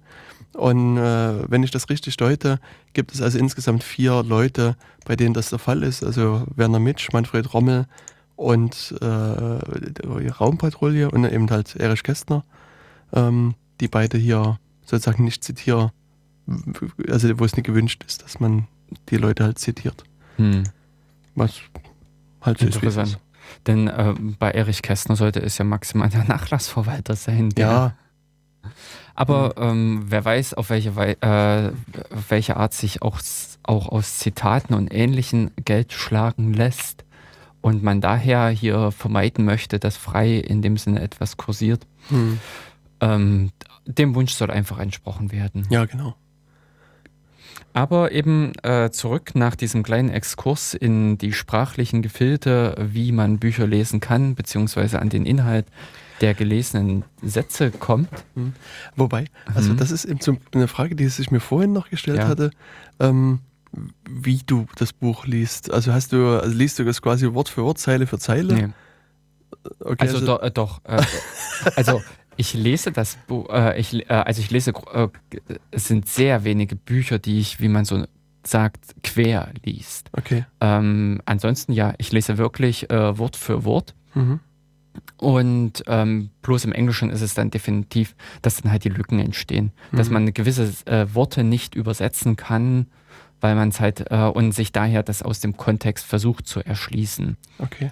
Aber äh, dieses Querlesen ähm, mache ich maximal bei irgendwelchen Texten und überfliegen auch na, höchstens bei, äh, beim, Kontro beim Kontrollieren von irgendwelchen Abgaben von Hausarbeiten oder sowas. Okay. Hm. Ja, nee, also es gibt ja so diverse Schnelllesetechniken Mhm. und also, äh, also ich habe das auch, also äh, mit der Regel muss ich sagen, lese ich das auch quasi Wort für Wort. Ähm, was ich aber beobachte, das ist, also bei manchen Büchern gibt es so für mich vorhersagbare Handlungen. Ja, Und da, da fange ich dann an, sozusagen nur noch zu scannen, wo ist sozusagen So. dieser Strang zu Ende und äh, lese dann sozusagen am Ende weiter. Auch mit der Gefahr, dass ich dann vielleicht was verliere, aber da hm. kann es so manchmal sein, dass ich das so zwei, drei Seiten überblättere und die, die gar nicht lese, weil ich das Gefühl habe, dass was jetzt hier gesagt wird, also ist mir völlig klar, was hier drin steht. genau. Das ist äh, also auch ganz klassisch ist bei mir im Paper. Im Paper im Mhm. Netz, da ist es äh, hochinteressant, im Prinzip die Zusammenfassung zu lesen, Genau. äh, den Abstract und das, was drin steht, ist einfach nur noch mal bla bla. Ja, Beziehungsweise also kommt drauf an. Also was man für Informationen sucht. Mhm. Ja, wenn man die wirklich die Details sucht, die sucht man natürlich eben wiederum nicht in der Zusammenfassung oder im Abstract, beziehungsweise auch in, äh, je- äh, es sind viele, die beginnen im Prinzip immer wieder ein Kapitel, Mhm. also einen Abschnitt im Buch, immer wieder und gleich werden wir das und das erzählen. Ähm, also der Ja. erste Absatz in einem Abschnitt kann oftmals auch übersprungen werden hm, äh, solche Dinge. Ja. Aber ähm, also so bei gewissen Büchern oder sowas versuche ich dann, ähm, also wenn es nicht Fachsachen sind, sondern wenn es um Literatur geht, dann versuche ich natürlich auch irgendwo mit dem Buch in das Buch reinzukommen. hm, Und von daher ist es dann schon eher, dass ich dann auch das Zwischenzeug alles mitnehmen Okay. will. Mhm. hm. Beziehungsweise dann umgekehrt muss ich sagen, äh, wenn ich an der Stelle bin und sagen kann, es ist mir zu vorhersehbar, dann klappe ich das Buch auch zu und lasse es komplett. dann hat das Buch leider verloren, denn äh, da ist dann für mich einfach der Reiz weg. Ja. Wenn man auf jeder zweiten Seite vorhersehen kann, wie die nächsten zehn Seiten werden. Hm. Mhm. Aber solche Bücher gibt es definitiv. Ja. Mhm. Genau, also wir waren ja jetzt ähm, am Anfang der Sendung, haben wir so ein bisschen angefangen, über den Anhalter zu reden, also auch über den Genau. konkreten Inhalt des Anhalters, haben wir so ein bisschen erzählt, wie das Buch losgeht, mit Arthur Dent, dem- dessen Haus da weggebaggert werden soll. Genau. Und dann kam halt Ford Prefect, also sein Freund zu ihm und wollte, hat ihm erklärt, dass jetzt äh, gleich die Erde weggebaggert wird Mhm. und dass das Haus keine Relevanz mehr besitzt. Mhm. Und äh, ja, und dann hat man gesagt, dass die äh, dann noch einen Absprung schaffen, ihren Daumen raushalten. und, ähm, und ich glaube, also wenn ich mich richtig erinnere, können die auch nicht kontrollieren, wie sie mitgenommen werden, sondern sie quasi auf das nächste Genau, das nächste vorbeigehende Raumschiff. kommen sie damit Mhm. drauf. Genau. Und das war in dem Fall halt das, das Mogonenschiff, Mhm. wo sie bei Prostetnik Wogonielz Ah, dann einsteigen. und ja, der irgendwie not amused ist, glaube ich. Oder? Ich glaube, die steigen da nicht mal ein, sondern die Nee, nee, landen die- im In so äh, einem Müll, Müll-Dings. genau in so Ma Maschinenraum, Lagerraum, Ja, ja, genau. sowas, wo sie sich entsprechend auch erstmal verstecken, verstecken müssen. Genau. Hm. Und ähm, ja, also die Reise mit dem Raumschiff geht dann noch ein Stückchen weiter. Hm. Genau, sie werden dann äh, entdeckt. Genau, die werden entdeckt und, und dann halt gefoltert. Also, weil, wie man ja weiß, bekanntermaßen sind Vogonen die schlechtesten Gedichteerzähler des Universums. Oder nee, ich glaube, die, die, ich glaube, die drittschlechtesten. Also, das ist, das ist wieder so Ja. einer dieser Twists. Ich glaube, sie sind nicht ganz die schlechtesten, aber sozusagen die schlechtesten, wo man es noch halbwegs überleben kann, aber man erleidet quasi Höllenqualen, wenn die ein, ein Gedicht erzählen. Und Prostetnik Vogonielz will natürlich den beiden seine neueste Gedichtkreation da vortragen. Und das ist sozusagen das, ähm, was, was dann passiert. Ähm, und, ich, und dann habe ich auch so einen, so, einen, so einen leichten Abriss. Dass, also der erzählt in das Gedicht und es ist aber so, dass bei Arthur Dent, glaube ich, hinterlässt es keine Wirkung. Oder, und bei Ford, der windet sich halt vor Schmerzen. Also ähm, irgendwie äh, bilde ich mir ein, also da ist jetzt sozusagen, es setzt sich so ein bisschen mein, die konkrete Erinnerung. Das werdet ihr dann genau im Speziellen nachlesen. Also Genau. da werdet ihr dann auch drauf stoßen. Hm. Und das Gedicht. Ähm, ja, ähm, entscheidender ist eigentlich eben, sie kommen dann, äh, sie, sie werden, glaube ich, dort aus dem Raumschiff rausgeworfen Hm. oder sowas und äh, durch Zufall kommt doch dann äh, äh, das an, äh, das, Ja, aber also, Mhm. ja, da kommt das andere. Aber Mhm. sozusagen ein, ein wichtiger Punkt, der hier, glaube Mhm. ich, noch passiert, ist auch wieder so eine Sache, die sozusagen ihren äh, Schritt in das äh, wahre Leben Mhm. äh, gemacht hat. Ich glaube, an der Stelle erzählt der Ford dem Arthur, dass es ein, so eine universelle Übersetzungsmaschine gibt. Also, das ist äh, mhm. so ein, also der ist, man hat einen, einen, so einen kleinen Fisch entdeckt, der sich irgendwie von Gehirnströmen oder sowas ernährt. Den man, macht man ins Ohr Äh, rein ja, und sozusagen genau. eines der Abfallprodukte ist, dass er äh, von einer beliebigen Sprache in eine andere Sprache Text übersetzen kann. Also ähnlich das, diese Idee, was wir vorhin mit Duolingo hatten, ähm, macht also hier dieser Babelfisch. genau. Wie er so heißt heißt. der kleine, ja. Genau, also den macht Stimmt. man in sein Ohr rein und wie gesagt, der ernährt sich irgendwie von Gehirnströmen oder sowas.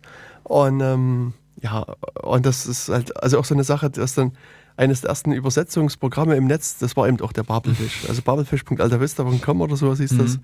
Oder yahoo.com. Ähm, Nee, ich glaube, war von Alta Vista. Okay. Mhm. ähm, und da konnte man halt eben, also ähnlich wie im Wörterbuch, einfach Wort eingeben und dann hat man eben eine Übersetzung gekriegt. Also und, und dann, also diesen Babelfisch, den findet man jetzt so an, an verschiedenen Stellen. Mhm. Und das ist so so eine eindeutige Anleihe auch an dieses Douglas Adams Buch. Genau. Ja, also von der Seite sind so einige äh, kultige äh, Dinge in diesem ganzen Buch verborgen, so äh, Kleinigkeiten teilweise, aber die es dann eben aufgrund des Kultcharakters des ganzen Werkes geschafft haben, in irgendeiner Form dann auch im wahren Leben aufzutauchen. Und ja, stimmt. Also an diesen Bubblefisch hatte ich mich jetzt die Tage gar nicht erinnert gehabt bei dem äh, Durchgehen des. Aber ja, jetzt wo du sprichst, beziehungsweise der ist, glaube ich, auch im, in dem einen Film, äh, den es der 2000, also zwischen 2000 und Mhm. 2005 oder sowas kam mal eben per Anhalter durch die Galaxis auch als Film in die Kinos Ja. hier bei uns. Und da ist, glaube ich, auch äh, dieser Babelfisch in dem Sinne beschrieben Genau. hm. und auch gezeigt. Hm. Genau, und dann erzählt halt der Prostetnik Vogonils das äh, sein, sein Gedicht. Und wie gesagt, also ich glaube, dass der, der Arthur ist re relativ äh, unbeeindruckt davon und sagt, ja, nettes, nettes Geschichte. Aber währenddessen der, der Ford auf der anderen Seite sich wirklich vor Schmerzen windet und, und, und gar nicht mehr kann. Und, und, ähm, also, und, und aus irgendwelchen Gründen sagen, sagt der Nabokone, hey, ich schmeiß die einfach Ja, raus. Genau, und, und, und versucht die dann halt also über so eine Schleuse dann ins, ins Weltall raus zu Mhm. katapultieren und, und dann halten sie halt wieder ihren Daumen raus und da kommt halt das andere Schiff, das andere Raumschiff, Genau, Herz aus Gold genau, ja. Jetzt kam ich auch nicht drauf. und äh, sammelt die auf. Und das ist dann so, äh, ja, eine ganz, ganz andere Geschichte. Also, wo die dann irgendwie. Das dort war- treffen äh, sie der ja in dem Sinne erstmal noch auf die weiteren, ähm, ja, äh, mit Hauptrollen, Hauptpersonen. Und zwar ist dort an Bord eben äh, der Safford, äh, Bibel Be- Brox. ja genau, Bibelblocks äh, und die Trisha Macmillan, Hm.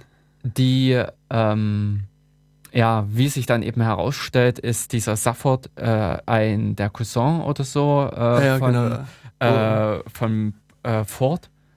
Und äh, die beiden sehen sich da halt wieder. Sie reisen im Prinzip mit ihm mit. Der Safford als Person auch war wohl schon mal äh, Präsident der Galaxis. Ist es.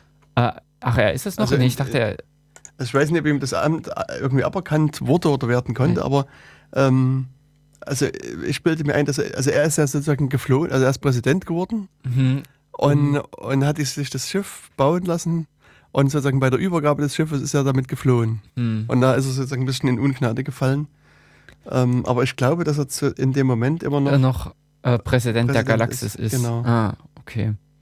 Und an der Stelle, die äh, ja, reisen sie im Prinzip mit äh, den beiden, beziehungsweise dann auch noch mit einer interessanten dritten ähm, Person ist hier jetzt schwer äh, oder das falsche Wort. Äh, es ist äh, Marvin. Genau. Äh, Marvin, der depressive Roboter, Ja. der auch im Folgenden äußerst häufig darauf bedacht ist zu betonen, wie schlimm und schrecklich doch alles ist und welche Probleme alles aufkommen können und was er nun alles erleiden muss. Hm. Also äh, eine doch recht witzige Rolle. In dem Sinne auch, dass wir ja eigentlich den Robotern eher, ich sag mal, versuchen im Praktischen die positiven Eigenschaften mitzugeben. also es würde wahrscheinlich äh, kein richtiger Roboterbauer darauf kommen, also wenn er einem Roboter wahrscheinlich in dem Ausmaße ein Gedächtnis, ein, ein Wesen zuschreiben kann, Hm. dass er ihm ausgerechnet ein depressives Wesen gibt. Ja. Aber eben Marvin ist ein solcher depressiver Roboter. Also ist, der Ja. Safford Beeblebrox ist das Semi-Halb-Cousin von Ford. Ach ja, genau. Das Interessante ist auch, dass Safford äh, zwei Köpfe hat. Genau. Ähm, ja, ähm, woraus sich dann natürlich auch wieder einige Dialoge und ähnliches erspinnen. Hm. Genau, also das, das sind so ein paar Komplikationen dann. Ja, genau, die werden halt da aufgegriffen von den beiden. Der Marvin holt die dann irgendwie ab aus irgendeinem Hinterzimmer. Und das Schöne, was in, dem, in diesem Flugzeug Mhm. oder diesem Raumschiff dann auch gibt, sind diese seufzenden Türen, die sozusagen den, Ja. dem äh, ja, Menschen ein Gefühl der Leichtigkeit oder sowas geben sollen. Genau, und dann ja, das treffen sie halt die Trisha und die Trisha, dann das kommt dann irgendwie raus, dass der Arthur ja die Trisha irgendwie auf einer Party vorher kennengelernt hat und sich mit ihr angefreundet hatte und dann kam irgendwie so ein extrem unangenehmer Typ und hat gesagt, ey, komm, lass uns mal hier zum fremden Planeten fliegen und das war in dem Fall halt der äh, Safford Hm. und der hat sie dann in der Tat mitgenommen und ähm, ja, jetzt sind sie halt dann zu viert in diesem Raumschiff ähm, und einem Herz aus Gold Hm. und die hat ja sozusagen auch noch einen sehr guten Antrieb. Genau. Den- Ähm, diesen minimalen Unwahrscheinlichkeitsantrieb oder so ähnlich. Hm, Also ich, Äh, ich glaube, der heißt unendlicher, unendlicher Unwahrscheinlichkeitsdrive. Ah, Ähm, und wenn man sozusagen in das Buch mal reinschaut, also im vierten Kapitel wird das Buch beschrieben. mhm. Ähm, also ich hatte schon gesagt, es, es wird, wurde gebaut und dann ähm, ja, freigegeben und Mhm. Safford sollte das dann eben einweihen. Und da wurde beschrieben, also im Buch steht dann halt, darunter lag für alle sichtbar ein riesiges Raumschiff, 150 Meter lang, wie ein glatter Turnschuh geformt, schneeweiß und zum Verrücktwerden schön. In seinem Herzen lag unsichtbar ein kleines goldenes Kästchen, das die raffinierteste Erfindung enthielt, die je gemacht wurde. Eine Erfindung, die dieses Raumschiff zu etwas Einzigartigem in der Geschichte der Galaxis machte. Eine Erfindung, die dem Raumschiff seinen Namen gab, Herz aus Gold. Und dieses Teil ist eben dieser Wahrscheinlichkeitsdrive und dann später irgendwie kommt man dann raus, dass es so ein, irgendwie so ein goldener Stab, glaube ich, ist mit irgendwelchen Eigenschaften, Mhm. wenn ich mich richtig erinnere.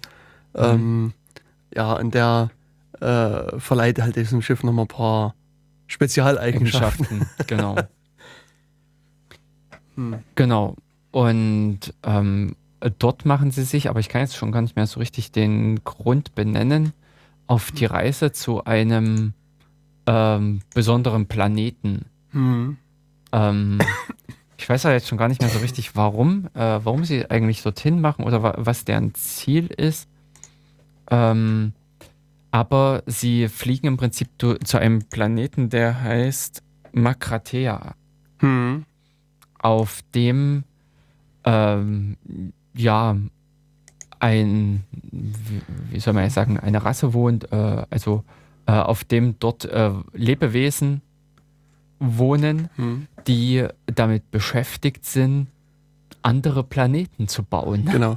Na, es hat sich irgendwie so ergeben, dass das, ähm, aber da krieg ich halt leider die Namen dieser Bewohner auch nicht mehr zusammen. Also es gab irgendwelche Leute, die zu unglaublichen Reichtum gekommen sind. Und wie wir es eigentlich heute auf der Erde auch haben, dann fangen einfach Leute an, sich eine Insel entweder zu kaufen und wenn es die nicht gibt, wird sie halt gebaut. Und äh, äh, ja, genauso ein Spielzeug gibt es dann halt im, im Weltall, dass dann Leute sich anfangen, Planeten zu bauen. genau, und da äh, fliegen sie halt diesen Planeten Makratea an. Und wo Planeten gebaut werden. Wo, genau. Und Wie, genau, und dort findet eigentlich auch so insgesamt noch eine interessante äh, Sache statt, ähm, denn es stellt sich äh, dort heraus, dass die Erde in Wirklichkeit ein Riesencomputer war. Ein Computer, der angelegt wurde, eine gewisse Frage zu beantworten, eine Frage zu finden. genau. Denn äh, vor vielen Jahren, vor ganz und gar 100 Millionen Jahren oder sowas, Also vor langer Zeit zumindest. genau mindestens vor der äh, Erschaffung der Erde, Hm. äh, hat ein anderer Computer die Antwort gegeben. Genau, also da war es halt auch so, dass, dass ähm, der Computer gebaut wurde, um die Antwort auf alle Fragen zu berechnen. Äh, äh, ja, äh, die Antwort auf alle Fragen, Fragen der Welt. Des, der Welt, des Weltalls, Universums und, und überhaupt allem oder so. mhm. Und er hat halt auch gerechnet und gerechnet und gerechnet und gerechnet und nach also ganz vielen Jahren dann Mhm. hat er dann halt, äh, also gab es dann sozusagen so eine feierliche Prozession, das wird auch in dem Buch sehr schön beschrieben, ähm, wie dann alle zu diesem äh, Aufstellung nehmen vor dem, vor dem Rechner und den ja, auch verehren wie so einen kleinen Gott. Mhm. Äh, Weißt du, wie der im Deutschen heißt? Also im Englischen Deep Thought Ja, Äh, genau. der- also ich, hat man wahrscheinlich vielleicht auch gar nicht Das ist- übersetzt. Der tiefe Gedanke oder der weiß, ich- große das, Gedanke. das weiß ich gar nicht mehr. Das ist eigentlich eine gute Frage, aber äh, würde sagen, das, äh, ja, Und oder sie- halt auch, heißt auch Deep Thought. Mhm. Genau. Und der sollte halt sozusagen die, die Frage, Ja. also die, Oh, die, Deep Thought. genau, äh, die, diese Antwort liefern. Und eben nach einer längeren Berechnungszeit, äh, also nach sieben Millionen Rechenzeit, sieben Millionen Jahren Rechenzeit, ähm, hat er sich dann eben herabgelassen, die Mhm. Frage zu beantworten. Und ich glaube, das war auch so, so ganz komisch, dass der nicht noch sagte, also das ist 42, sondern ist irgendwie sieben, nee, sechs mal neun. Echt? Die- Antwort auf alle Oh. Fragen ist Ja, 6 gut. mal 9, das ist 42 oder irgend sowas. Mhm.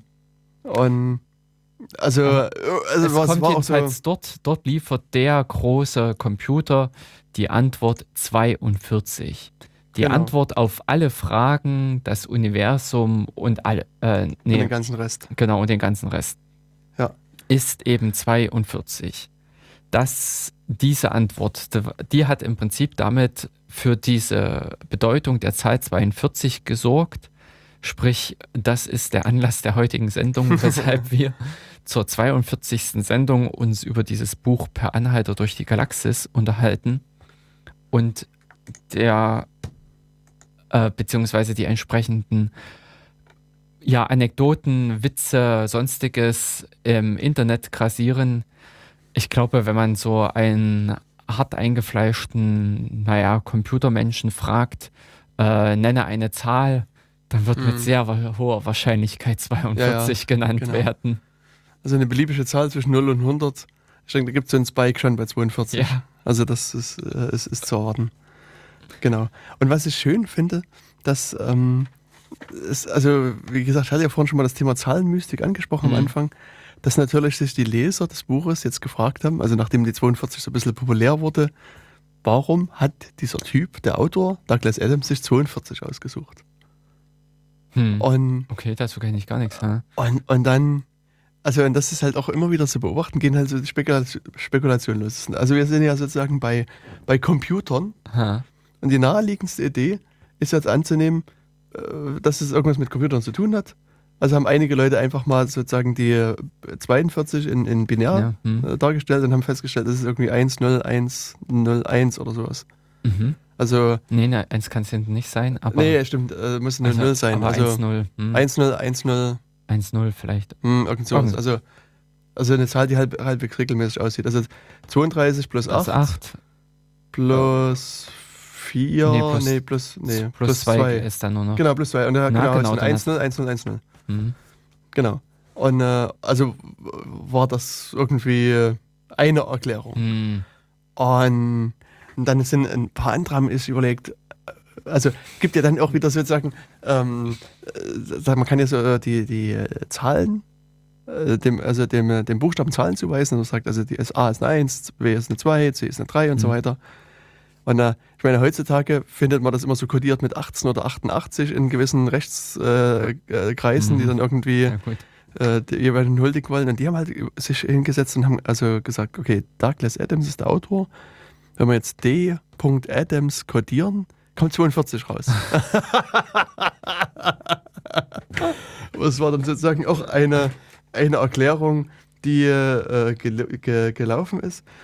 Und dann, also, was, das, das, wie gesagt, das führt dann zu solchen äh, abstrusen Sachen, dass, ähm, das muss ich mal überlegen, dass, also ein paar Leute haben dann irgendwie versucht, zur Basis 13 Zahlen darzustellen und haben auch festgestellt, dass es, also ich weiß gar nicht mehr was. Mhm. Also wenn man irgendwas zur Basis 13 äh, darstellt, dann kommt halt auch wieder 42 raus. Ähm, also, ähm, wie gesagt, da gab es also ganz viele Spekulationen, ähm, wa was das nur sein könnte. Also dann auch so, dann haben irgendwelche Durchmesser von irgendwelchen ähm, äh, Atomen, nee, oder Mhm. von irgendwelchen Iso Isotopen Ja. und 10 hoch 42, sonst was. Also es, wie gesagt, also das gab dann un unglaubliche Spekulationen, was das wohl äh, äh, sein könnte. Und, und der, der, ähm, der Arthur- Douglas Adams, Ja, ja, genau. genau, der hat sich dann also äh, irgendwann mal geäußert und das fand ich auch eigentlich interessant. Ja. Ähm, und zwar zu Anfang der 90er bis so um 2000 rum gab es, oder weiß man, es gibt es heute auch noch, aber damals war es sehr populär, nämlich das Usenet. Mhm. Und äh, da wurde halt so thematisch diskutiert zu so verschiedenen Sachen. Und es gab sozusagen alternative Newsgruppen, Alt. und innerhalb dieser Alt-Hierarchie mh, gab es eine, eine Gruppe, die hieß äh, Alt-Fan Douglas Adams. Also es gab eine, ein- äh, eine Gruppe, die eine Fangruppe für Douglas Adams, gab unter anderem auch für Terry Pratchett eine und, und so für die ganzen, sagen wir mal, populäreren Autoren. Und in, in dieser Altfan äh, Douglas Adams hat auch Douglas Adams selber mitgeschrieben. Echt? Und das ist halt Oh. also auch, auch interessant. Und er hat dann irgendwann mal, als es ihm darum ging, was die Zahl nur bedeutet, ähm, hat er darauf geantwortet, dass die, die Antwort, warum das 42 geworden ist, eigentlich ganz einfach ist. Er brauchte irgendwie eine kleine Zahl, die eine, natürliche Zahl war. Und er hat aus seinem Fenster geguckt und da ist ihm 42 eingefallen und da ist es halt 42 geworden. Und alles, äh, alle anderen Sachen, die da rein interpretiert wurden, eben, was ich gerade so versucht habe anzudeuten, ähm, meint er zumindest. Das ist, ist halt Blödsinn. Ja. Und das erinnerte mich dann auch so ein bisschen daran, ich habe auch so in den 90er Jahren ein Buch gelesen, das hieß Mein paranormales Fahrrad. Mhm. Das ist von ähm, Gero von Randow. Mhm. Ähm, und das, ich weiß gar nicht mehr, ob das eine, eine englische Übersetzung ins Deutsche gewesen ist oder ob es wirklich noch das ein deutsches Buch gewesen ist. Der hat sich halt auch so mit so, so, so paranormalen Phänomenen beschäftigt. Also Mhm. irgendwie, also das ging halt darum, dass wenn man, wenn man bei seinem Fahrrad irgendwie die Anzahl der, der Glieder seiner Kette multipliziert mit, ich weiß gar nicht mehr, der Abstand des, da, da, von irgendwas, kommt man bei der Telefonnummer des ukrainischen Präsidenten raus. Also der hat so ein paar Zahlen kombiniert und meint, aber letztlich ist es völlig egal, was du nimmst. Wenn du Zahlen in einer gewissen Art und Weise kombinierst, kriegen, kommst du auf solche Ja. Sa- Sachen raus. Ach nee, da fällt mir gerade ein, nämlich die Höhe der Grabkammer in irgendeiner ägyptischen Pyramide ist auch 42 Meter. Also das ist war auch, so, auch noch so ein, so ein 42er Ding. Also, und, und das gibt es auch bei den Pyramiden, dass dann irgendwelche Zahlen ausgewertet werden und dann kommt man auf so eine Pi-ähnliche Zahl und da wird quasi geschlussfolgert, dass die schon Pi kannten. Und also äh, letztlich äh, ist in diesem Buch, das in mein paranormales Fahrrad, wertet er letztlich auch aus. Das ist also Hm. wenn man sozusagen die Zielzahl kennt, kann man eben andere Zahlen so kombinieren, dass Hm. man auf diese Zahl kommt und das ist also wenig äh, äh, verwunderlich ist. Aber was mir an dieser Stelle einfällt, ist äh, umgekehrt die Fibonacci-Folge. Die wiederum ist interessant, Ja. äh, dass man sie doch relativ auffällig äh, häufig in der Natur findet. Hm, das stimmt. Also das wiederum ist so ein bisschen ein anderes Phänomen, Hm. wo man da auch schon, also eine mystische Kraft dahinter vermuten könnte, Ja. äh, dass man doch viele, an vielen Stellen der, äh, diese Folge wiederfindet, diese Hm, Zahlenfolge der hm, Fibonacci-Zahlen. Das stimmt. Ja. Die können, äh, also eventuell machen wir, ja, äh, machen wir nochmal eine Sendung über die Zahlen genau. oder unter Umständen ganz und gar vielleicht auch über Zahlenfolgen. Es gibt ja auch noch andere. ja. Also auch Zahlentheorie steht noch so ein bisschen auf unserem Plan. Hm. Also ich denke, das Thema Zahlen wird uns auch in der äh, nächsten Zukunft ein bisschen beschäftigen. Und ich habe gerade nochmal hier ähm, das, äh, das rausgesucht äh, ähm, mit der 42. Ähm, es gibt nämlich wirklich viele sozusagen entweder Anleihen an das Buch oder Hm. so, so Punkte mit 42 und zwar die Band Level 42. Die hat wohl angeblich auch ihren, also die Zahl 42 auch wegen des Buches ausgesucht. Mhm. Also das ähm, ist halt so ein, so ein Punkt. Und äh, ein, eine weitere 42 Zahl, die äh, Sportler vielleicht kennen, ist die Marathondistanz. Mhm. sind 42,105 Kilometer, Mhm. also auch 42 steckt da drin. Ähm, dann die Ordnungszahl des Elements Molybden ist 42. Hm. Ähm, das ist aber jetzt natürlich äh, äh, Unspektakulär. unspektakulär, genau. Und die Anzahl der Zähne, die ein Hund im Laufe seines Lebens verschleißt, ist auch so. ähm, genau, dann äh, Bill Clinton war der 42. Präsident der, der US-Staaten. Mhm. Ähm, das, äh, aber, ach hier, genau, in dem Buch, das ist das, was ich sagte. Das ist, der, der, der Computer sagt irgendwie 9 mal 6 ist 42. Mhm. Und das ist natürlich, also Äh, wenn man in Mathe ein bisschen aufgepasst hat, Äh, Nicht ganz getroffen. genau, Mhm. ein bisschen am, am Ziel vorbeigeschossen. Aber äh, wenn man eben diese, diese Rechnung auch in der Zahlenbasis 13 rechnet, dann Ah. kommt man auf 42. das war's. Ähm, äh, und Douglas Adams hat irgendwie dazu gesagt, äh, nobody writes jokes in base 13. So, also äh, das war so sein Kommentar dazu. Ähm, dann das mit der 101010 hatte ich erzählt. Ähm, ja, ansonsten gibt es, glaube ich, nicht, nicht äh, also das Einzige, wo dann auch wieder Anleihen an das Buch genommen wurden, ist das, äh, das SUSE Linux. Ähm, das hat sozusagen die, die erste offizielle Version hat nicht mit 1.0 oder 1.1 begonnen, sondern die erste offizielle Version war 4.2. Ah, Also, okay. Also da bin ich später eingestiegen. hm, genau, also und ähm, bei dem TIFF, also TIFF ist so ein Bildformat, ähm, da ist die Versionsnummer ist auch 42. Ähm, und dann gab es irgendwie noch was anderes, also auch in irgendeinem IETF-Standard stand Mhm. auch irgendwie drin, dass, dass äh, der Rückgabewert bei Fehler 42 ist. Uh, uh, das ist krass. Ähm, aber das äh, weiß ich gerade nicht mehr, welcher das war. Das müsste ich nochmal nachschauen. Hm, Also 42 äh, spielt halt in, an, an vielen Stellen eine Rolle. genau. Und auch wenn ihr euch den Spaß mal macht und bei Google äh, mal 42 eingebt, ähm, war es früher zumindest so, ähm, äh, ne, das ist, also früher stand immer da irgendwie, das ist die Antwort auf das Leben, das Universum und äh, überhaupt alles. Heute, Schade. also zumindest in der Google-Version, die ich hier gerade. Äh, Genau, vielleicht ist sie wieder zu sehr an dich angepasst. Nee, das ist ja hier äh, eine, aus dem Studio. Ach so. Also die wird äh, gar nicht an mich angepasst sein, Uh, sondern. ja, genau. Stattdessen Hm? purzeln einige Paragraphen. Hm. Ja. Also hier gibt's, also bei der Google, also bei, ich habe jetzt gerade nochmal die Wikipedia-Seite von 42 angeklickt. Und ähm, ja, da gibt es also auch ganz viele äh, Sachen, die äh, hier Äh. nochmal Als Erklärung. als Erklärung Ja. dienen, genau. Hm. Oder stimmt, also Genau. es kann auch sein, dass es andersrum ist, dass man irgendwie äh, die Antwort Ah, Answer to the Life. Life, äh, Universe and Everything. Und da kann es sein, genau, da, gibt's, da kommt 42 raus. So rum war's. Also okay, man muss nicht 42 suchen, sondern man muss genau. Also Google kennt auch die Antwort auf die äh, Antwort Mhm. auf das Leben, das Universum und alles Überha- andere. Ja, genau.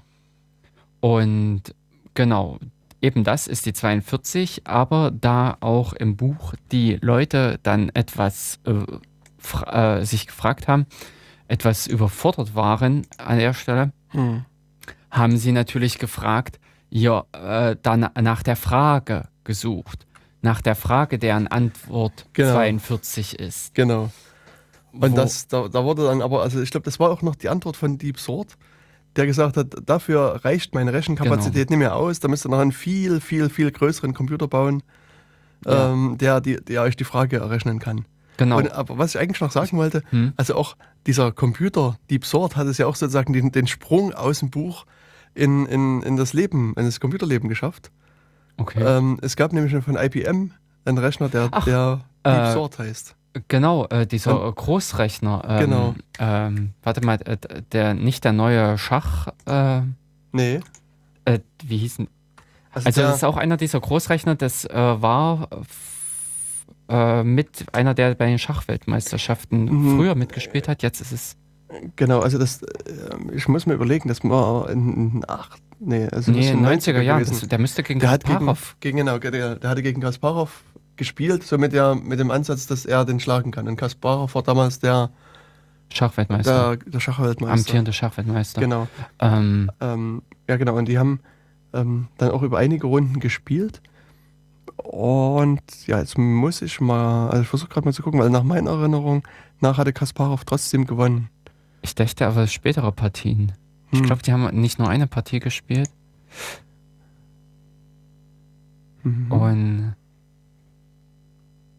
ja, ich, ja, das, darüber lässt sich da, also ich habe jetzt auch noch einen Wikipedia-Artikel aufgemacht und der lässt sich da irgendwie nicht so richtig aus darüber.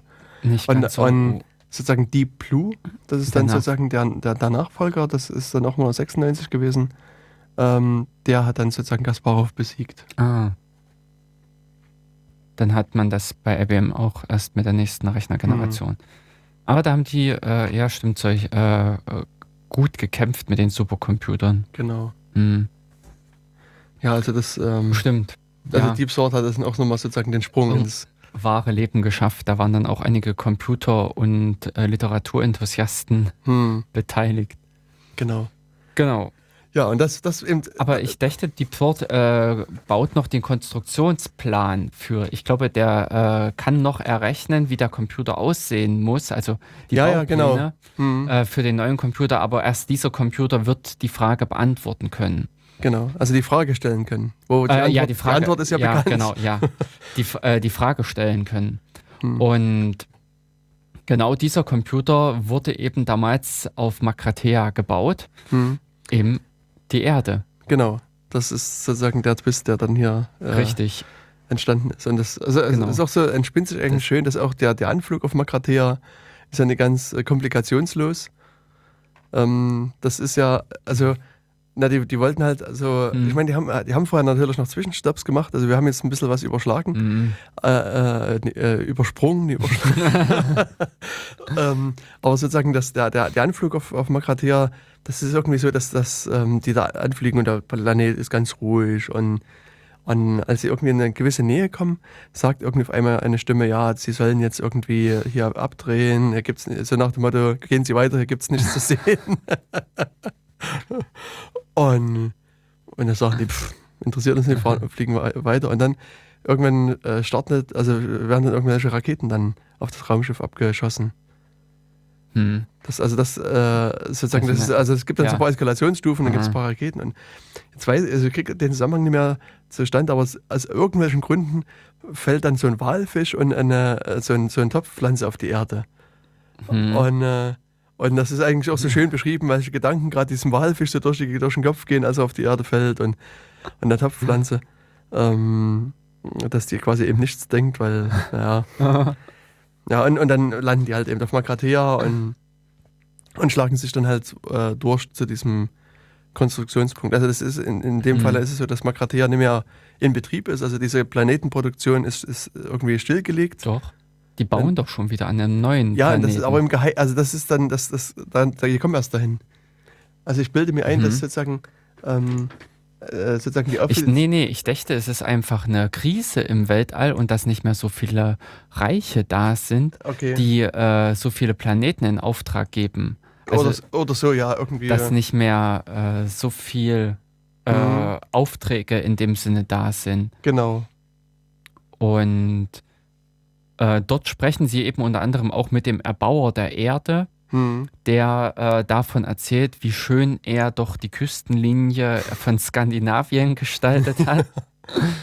Und dass er jetzt äh, auf dem neuen Planeten, den er gerade entwirft, eine derartige Küstenlinie entlang des Äquators baut. Hm. Also in dem Sinne die Zerklüftung, wie wir sie aus Skandinavien kennen oder von der skandinavischen Küste, jetzt eben in Afrika. Hm, okay.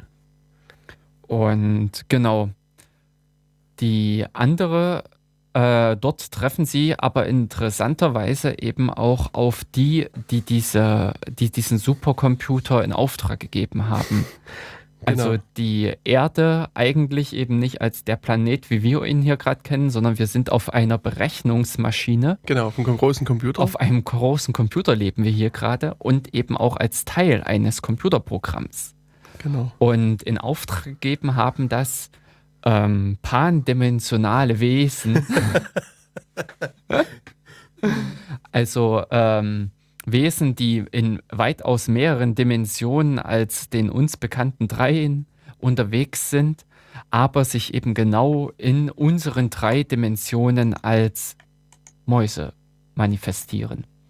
Genau. Das heißt, äh, all das, was wir hier sehen als Mäuse, sind in Wirklichkeit die Architekten. Nee, die Auftraggeber. Die Auftraggeber, Die, ja, Auftra genau. die Auftraggeber, richtig. äh, die darauf warten, die Frage zu erfahren zu Mhm. ihrer Antwort. Und ähm, an der Stelle entspinnt sich nämlich auch genau diese Geschichte, dass äh, diese Diskussion, also äh, im, im Film weiß ich noch, äh, da war es nämlich so, Arthur diskutiert mit den Mäusen, aber wir machen doch mit euch die Experimente im Labor. Und wo die Mäuse sagen, nein, nein, nein, das ist umgekehrt. Wir machen mit euch die Experimente. Wir versuchen herauszufinden, wie ihr reagiert, wenn wir so und so handeln. Hm. Und das fand ich auch eine, eigentlich eine sehr schöne, äh, also einen sehr schönen Gedankenanstoß äh, dessen, dass eigentlich nicht mal äh, die Experimentatoren unter Umständen der Beobachtungsgegenstand hier sind. Genau. Also das Setting Dieses- war genau andersrum. Ja, genau. Also da fiel mir nämlich spontan wieder die egoistischen Gene als Hm. äh, Vergleich ein, Hm. dass wir eigentlich nur äh, Reproduktionshilfe für unsere Gene sind. Hm. Wir eigentlich eher der, den Ballast darstellen, der einfach für die Gene notwendig ist, damit sie sich fortpflanzen können. Und nicht umgekehrt die DNA bei uns das äh, ist, womit wir uns definieren. Ja, ja. Das ähm, gibt's, ich muss gerade an dieses Buch denken. The, the, Selfish Gene. Kennst du das? Mhm, Von nee. äh, Richard Dawkins ist es, glaube ich. Also der hat also. Hilfe, aha. wenn Sag ich- mal was inhaltlich. Also mir fallen noch die Türen ein. Dass wir eigentlich die Sklaven unserer. Nee, ich äh, glaube, das, also das, diese ah. ganze Geschichte stammt, glaube ich, von jemand anderem. Das Mhm. ist eher so ein philosophischer Ansatz. hm, genau. Ich müsste jetzt auch äh, ähm, raten, beziehungsweise äh, nachgucken. Also, das ist sowas, was bei mir ganz weit hinten in meinem Gehirn irgendwie vergraben Mhm. ist. Ähm, aber ich dachte nur, dass, du irgendwie, dass, dass dir das Buch irgendwas sagt. Nee, mm, mm, sagt mir gar nichts. Ähm, mir ist äh, halt nur im Prinzip diese Philo äh, dieser philosophische Ansatz äh, dessen, äh, wer denn hier wirklich der ähm, Herr ist. Also sind es unter Umständen die Mäuse, die mit uns die Experimente treiben, indem sie halt herausfinden wollen, wie wir lernen, wie wir reagieren, indem sie sich das eine Mal äh, auf den Knopf drücken oder im Labyrinth sich äh, vorwärts bewegen und das nächste Mal halt nicht, das andere Mal auf den Knopf drücken und Mhm. Versuchen herauszufinden, wie wir damit umgehen, wenn sie von einer Regelmäßigkeit abweichen. All das, wo wir eigentlich glauben, sie zu beherrschen, wird dort just in dem Moment auf den Kopf gestellt und dort erklären die pandimensionalen Wesen, die eben als Mäuse für uns sichtbar sind, dass genau sie eigentlich diejenigen sind, die mit uns die Experimente treiben, beziehungsweise die darauf warten, dass ihre Antwort oder äh, dass ihre Antwort befragt wird. dass sie auf ihre Antwort 42 endlich die alles entscheidende Frage Hm. bekommen von der Erde, von Genau. dem Supercomputer Erde. Und hier wird dann auch das eigentliche Drama ersichtlich, weil ähm, also hier wird dann wieder sozusagen der, der äh, Kreis Bogen. zum, zum, oder der Mhm. Bogen zum Anfang geschlagen, weil, wie ihr euch vielleicht erinnert, hatten wir am Anfang erzählt, dass ja die Waggonen mit den Raumschiffen kamen und die Erde gesprengt haben. Und die Erde stand quasi kurz vor Ja. der Antwort, Ah, äh, kurz vor der Frage. Also es war quasi, Vor Abschluss der Berechnung. ja genau. Und ja, und diese blöden Waggonen haben Ja, einfach den Computer vernichtet, ohne dass der irgendwie hier eine Antwort was sagen konnte. konnte. Genau. Hm. Und ähm, an der Stelle kommt dann noch irgendwie diese Geschichte auf, dass die Mäuse versuchen wollen, bei Arthur an das Gehirn zu kommen Hm. oder an seine Gedanken zu Ja. kommen, weil sie äh, hoffen, im Prinzip darüber noch die Erkenntnis zu gewinnen, halt an die, an, äh, an die Frage zu kommen. Ja. Ähm, aber es ist dann so, dass sie dann auch wiederum äh, alle zusammen von Makratea flüchten in ihrem Raumschiff Mhm. und äh, dort dann die Reise antreten zur nächsten Station. Ja, Genau. An das Restaurant, zum Zum Restaurant. Restaurant am Ende Ans- der Welt. Nee, des Universums. Äh, die Welt. Äh, ja, ja, genau, am, am Ende des Universums. Mhm. Ähm, dü, dü, dü. Doch, genau. Ähm, da ist nämlich, glaube ich, ein Fehler in dem Ganzen, äh, ähm, dass sie zu dem Computer am, Mhm. am Raumschiff sagen, sie wollen ins nächste Restaurant. Und Nähe lässt sich eben hier zweierlei interpretieren, zeitliche Nähe oder räumliche. Genau. Nähe. Und das Restaurant, ähm, äh, Quatsch, der Computer sieht halt eben eher die räumliche Nähe und in äh, Abermillionen Jahren wird genau an dieser Stelle, wo sie sich gerade jetzt befinden, die, äh, ähm, das Restaurant am Ende der Welt, äh, am Ende des Universums erbaut. Mhm. Und aus dem Grunde werden sie halt durch die Zeit geschickt. Ja, ja, Genau. genau. Und das ist dann halt Und- sozusagen der Beginn des, des, des zweiten Teils. ja. Also Ende des ersten, Beginn des zweiten Teils. Hm. Und Hast du es auch gelesen? also ich habe das gelesen, aber da muss ich sagen, da ist, sind meine Erinnerungen schon ziemlich verblasst. Also da, da kann ich mich so noch fragmentarisch an einzelne Hm. Szenen in dem Buch erinnern. Aber sozusagen das komplette Bild des, des Buches ist bei mir schon ein bisschen, ein Mhm. bisschen verschwunden. Ja, also bei mir ist es gestern auch erst äh, das, äh, das Einzige, was mir wirklich von diesem Restaurant am Ende des Universums mit in den Kopf Hm. geblieben ist, ist das Schwein. Ähm, es wird oder es wurde dann in der bis dorthin von der Hm. Zeit eine, äh, eine Schwein gezüchtet, eine Schweinerasse gezüchtet, die sprechen kann und die sich selbst anpreist. Das heißt also, sie bestellen im Prinzip und es wird dort das lebendige Schwein gebracht auf einer Platte. äh, oh, äh, ja. Und es preist im Prinzip seine Hinterschenkel an und äh, äh, die, äh, den Bauch und diverse andere Körperteile. Woraufhin natürlich Ar äh, Arthur und ähm, also mindestens Arthur äh, total schockiert ist und erst recht nichts von diesem Schwein haben will, woraufhin dieses Schwein eben empört ist, dass es nun eben gezüchtet wurde, um es den Leuten leichter zu machen, eben ihnen zu signalisieren, dass es auch wirklich äh, sein Ja. Bestes geben möchte, Genau. äh, dafür gelebt hat, dass es eben jetzt verzehrt werden Mhm. kann und man will es immer noch nicht. Ja, Ja, es, ähm, es ist wohl auch irgendwie äh, dann mit dieser Band und äh, dass da ähm, ne, die lauteste Band des Universums oder sowas ist wohl dort. Mhm. Und äh, es das Restaurant am Ende des Universums, auch da wieder das Wortspiel am Ende. Mhm. Äh, in der Hinsicht sowohl das räumliche Ende, also es folgt danach nichts mehr, als auch das zeitliche Ja. Ende. Man kann also dort jeden Abend in einer Show äh, miterleben, wie man an das Ende, das zeitliche Ende des Universums kommt, das Universum dann, ich weiß gar nicht, explodiert oder implodiert, also Mhm. jedenfalls sich ver vernichtet. Genau. Und dann äh, tritt man natürlich wieder die Zeitreise zurück an Hm. und äh, hat dann einen schönen Abend Genau. am Ende des Universums. Ja. Ja, ähm, solche Sachen. Ähm, ich weiß nicht, auch, äh, also von den anderen Büchern ist mir nicht mehr allzu viel in dem Sinne zugegen. Die äh, eine Sache ist, äh, was sich, glaube ich, durch alle dann durchzieht, ist eine Kreatur, die Ar äh, Arthur äh, mehrfach tötet. Ähm, Dieses Also- Gar, Gar, Garg war, äh, ne, ich weiß nicht mehr. Also so ein, ja, ähm, Agrajak oder, oder ja, sowas habe ich dann gestern den Namen auch wieder gefunden. Ähm, äh, das eine Mal tötet er sie, also äh, unbewusst immer. Das Mhm. eine Mal ist es eine Fliege und er schlägt sie irgendwo tot. Das andere Mal, ähm, äh, also eher ungewollt Ja, in dem ja. Sinne. Aber ähm, es ist immer wieder die Reinkarnation ein und desselben Wesens, was eben dann immer wieder von, durch Arthurs Hand äh, zu Tode kommt.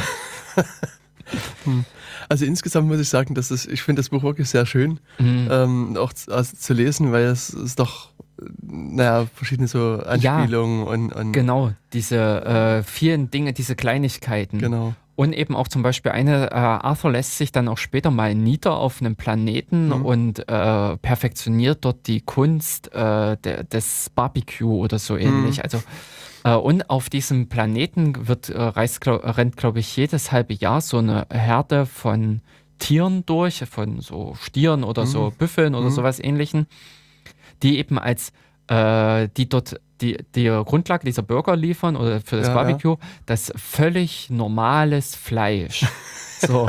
Und das ist das Perfectly Normal Beef Ja, ja, ja. ähm, was da angeboten wird. Und jeder dieser Gäste, der da reinkommt in dieses Restaurant, Mhm. äh, stutzt erstmal und überlegt, völlig normal ist das. Mhm. Und es ist ja auch natürlich, äh, wenn man, wenn irgendwas auf diese Art und Weise so übertrieben als normal angepriesen wird, dass man dann stutzig wird. Mhm. Genau, genau. Also auch dieses Wortspiel da an Mhm. der Stelle. Ja, und außerdem Und- ist es auch so, wenn ich mich da richtig erinnere, dass es, ähm, es gab da irgendwie so eine Maschine, wo du beliebige G- Geschmäcker, also so äh, Getränke Mhm. mit einem beliebigen Geschmack erzeugen kannst, die zwar den Geschmack haben, aber ansonsten, also auch wo, wo er irgendwie dann der Meinung war, das schmeckt dann doch nicht mehr so, wie er es eigentlich in Erinnerung hat. Kann ich mich Mhm, erinnern. ähm. Oder äh, ich weiß nicht, ob das jetzt nur, ach nee, da, also ja, Nee, ich glaube, das ist in einem. Raumschiff. In einem Raumschiff Mhm. kann der das bekommen äh, und er überfordert aber die Maschine da erstmal damit, dass er eben einen englischen Tee haben möchte. Weil er eben diesen schon lange nicht mehr trinken konnte und äh, als Engländer. Ja, Ja. Und ähm, aber interessant ist dann im Prinzip auch dieses Ende, dieses, dieses, äh, diese ganze Trilogie Mhm. äh, kommt auch mit den fünf Bänden ja dann auch wirklich, wirklich zu einem Ende, Hm. wo es dann an Ha- Haaren herbeigezogen wäre, da nochmal weiterzumachen, ja, die sich aber auch dann nochmal eben an genau diesem wiederkehrenden Wesen festknüpft. Äh, weil das ist dann auch wiederum interessant. Dieses Wesen prognostiziert an einem gewissen Punkt Arthur, dass er es noch so äh, noch dreimal, glaube ich, töten wird. Und das passiert eben dann Hm, auch hm. zweimal. Und ab da an, äh, also Arthur weiß dann irgendwie, wo das passiert. hm, Und dann versucht er im Prinzip diesen Planeten zu finden und sich möglichst davon fernzuhalten. Weil eben nach den Regeln der Logik kann er nicht sterben, bevor er nicht das andere Wesen getötet Ah, okay. hat. Und daher wird er sich davor hüten, das andere Wesen zu töten. hm, Ja, aber so wie sich dann eben am Ende herausstellt, äh, es geht nicht um einen Planeten, sondern um einen Club, um eine Bar, um ein hm, Restaurant. Ja, Ja, und ähm, äh, durch einen Trick äh, mit Hilfe des äh, Anhalters durch die Galaxis äh, wird eben Arthur dorthin gelockt. hm, Ja. Und es folgt das Ende dann. ja, Äh, völlig unspektakulär. Das Buch endet äh, einfach. Aber das Buch an sich ist wirklich wahnsinnig lesenswert genau. diese ganzen vielen Dinge, eben, äh, was wir jetzt alles so mit erwähnt haben, und von deren steckt noch wesentlich mehr drin. Genau, also ich hoffe, wir haben das Buch jetzt Das- nicht ganz zerredet auch. Oh nein. Wir haben ja doch sehr tiefgehend und, und, und sehr inhaltsreich da- darüber erzählt, aber also lasst euch wirklich da auf das Buch mal ein.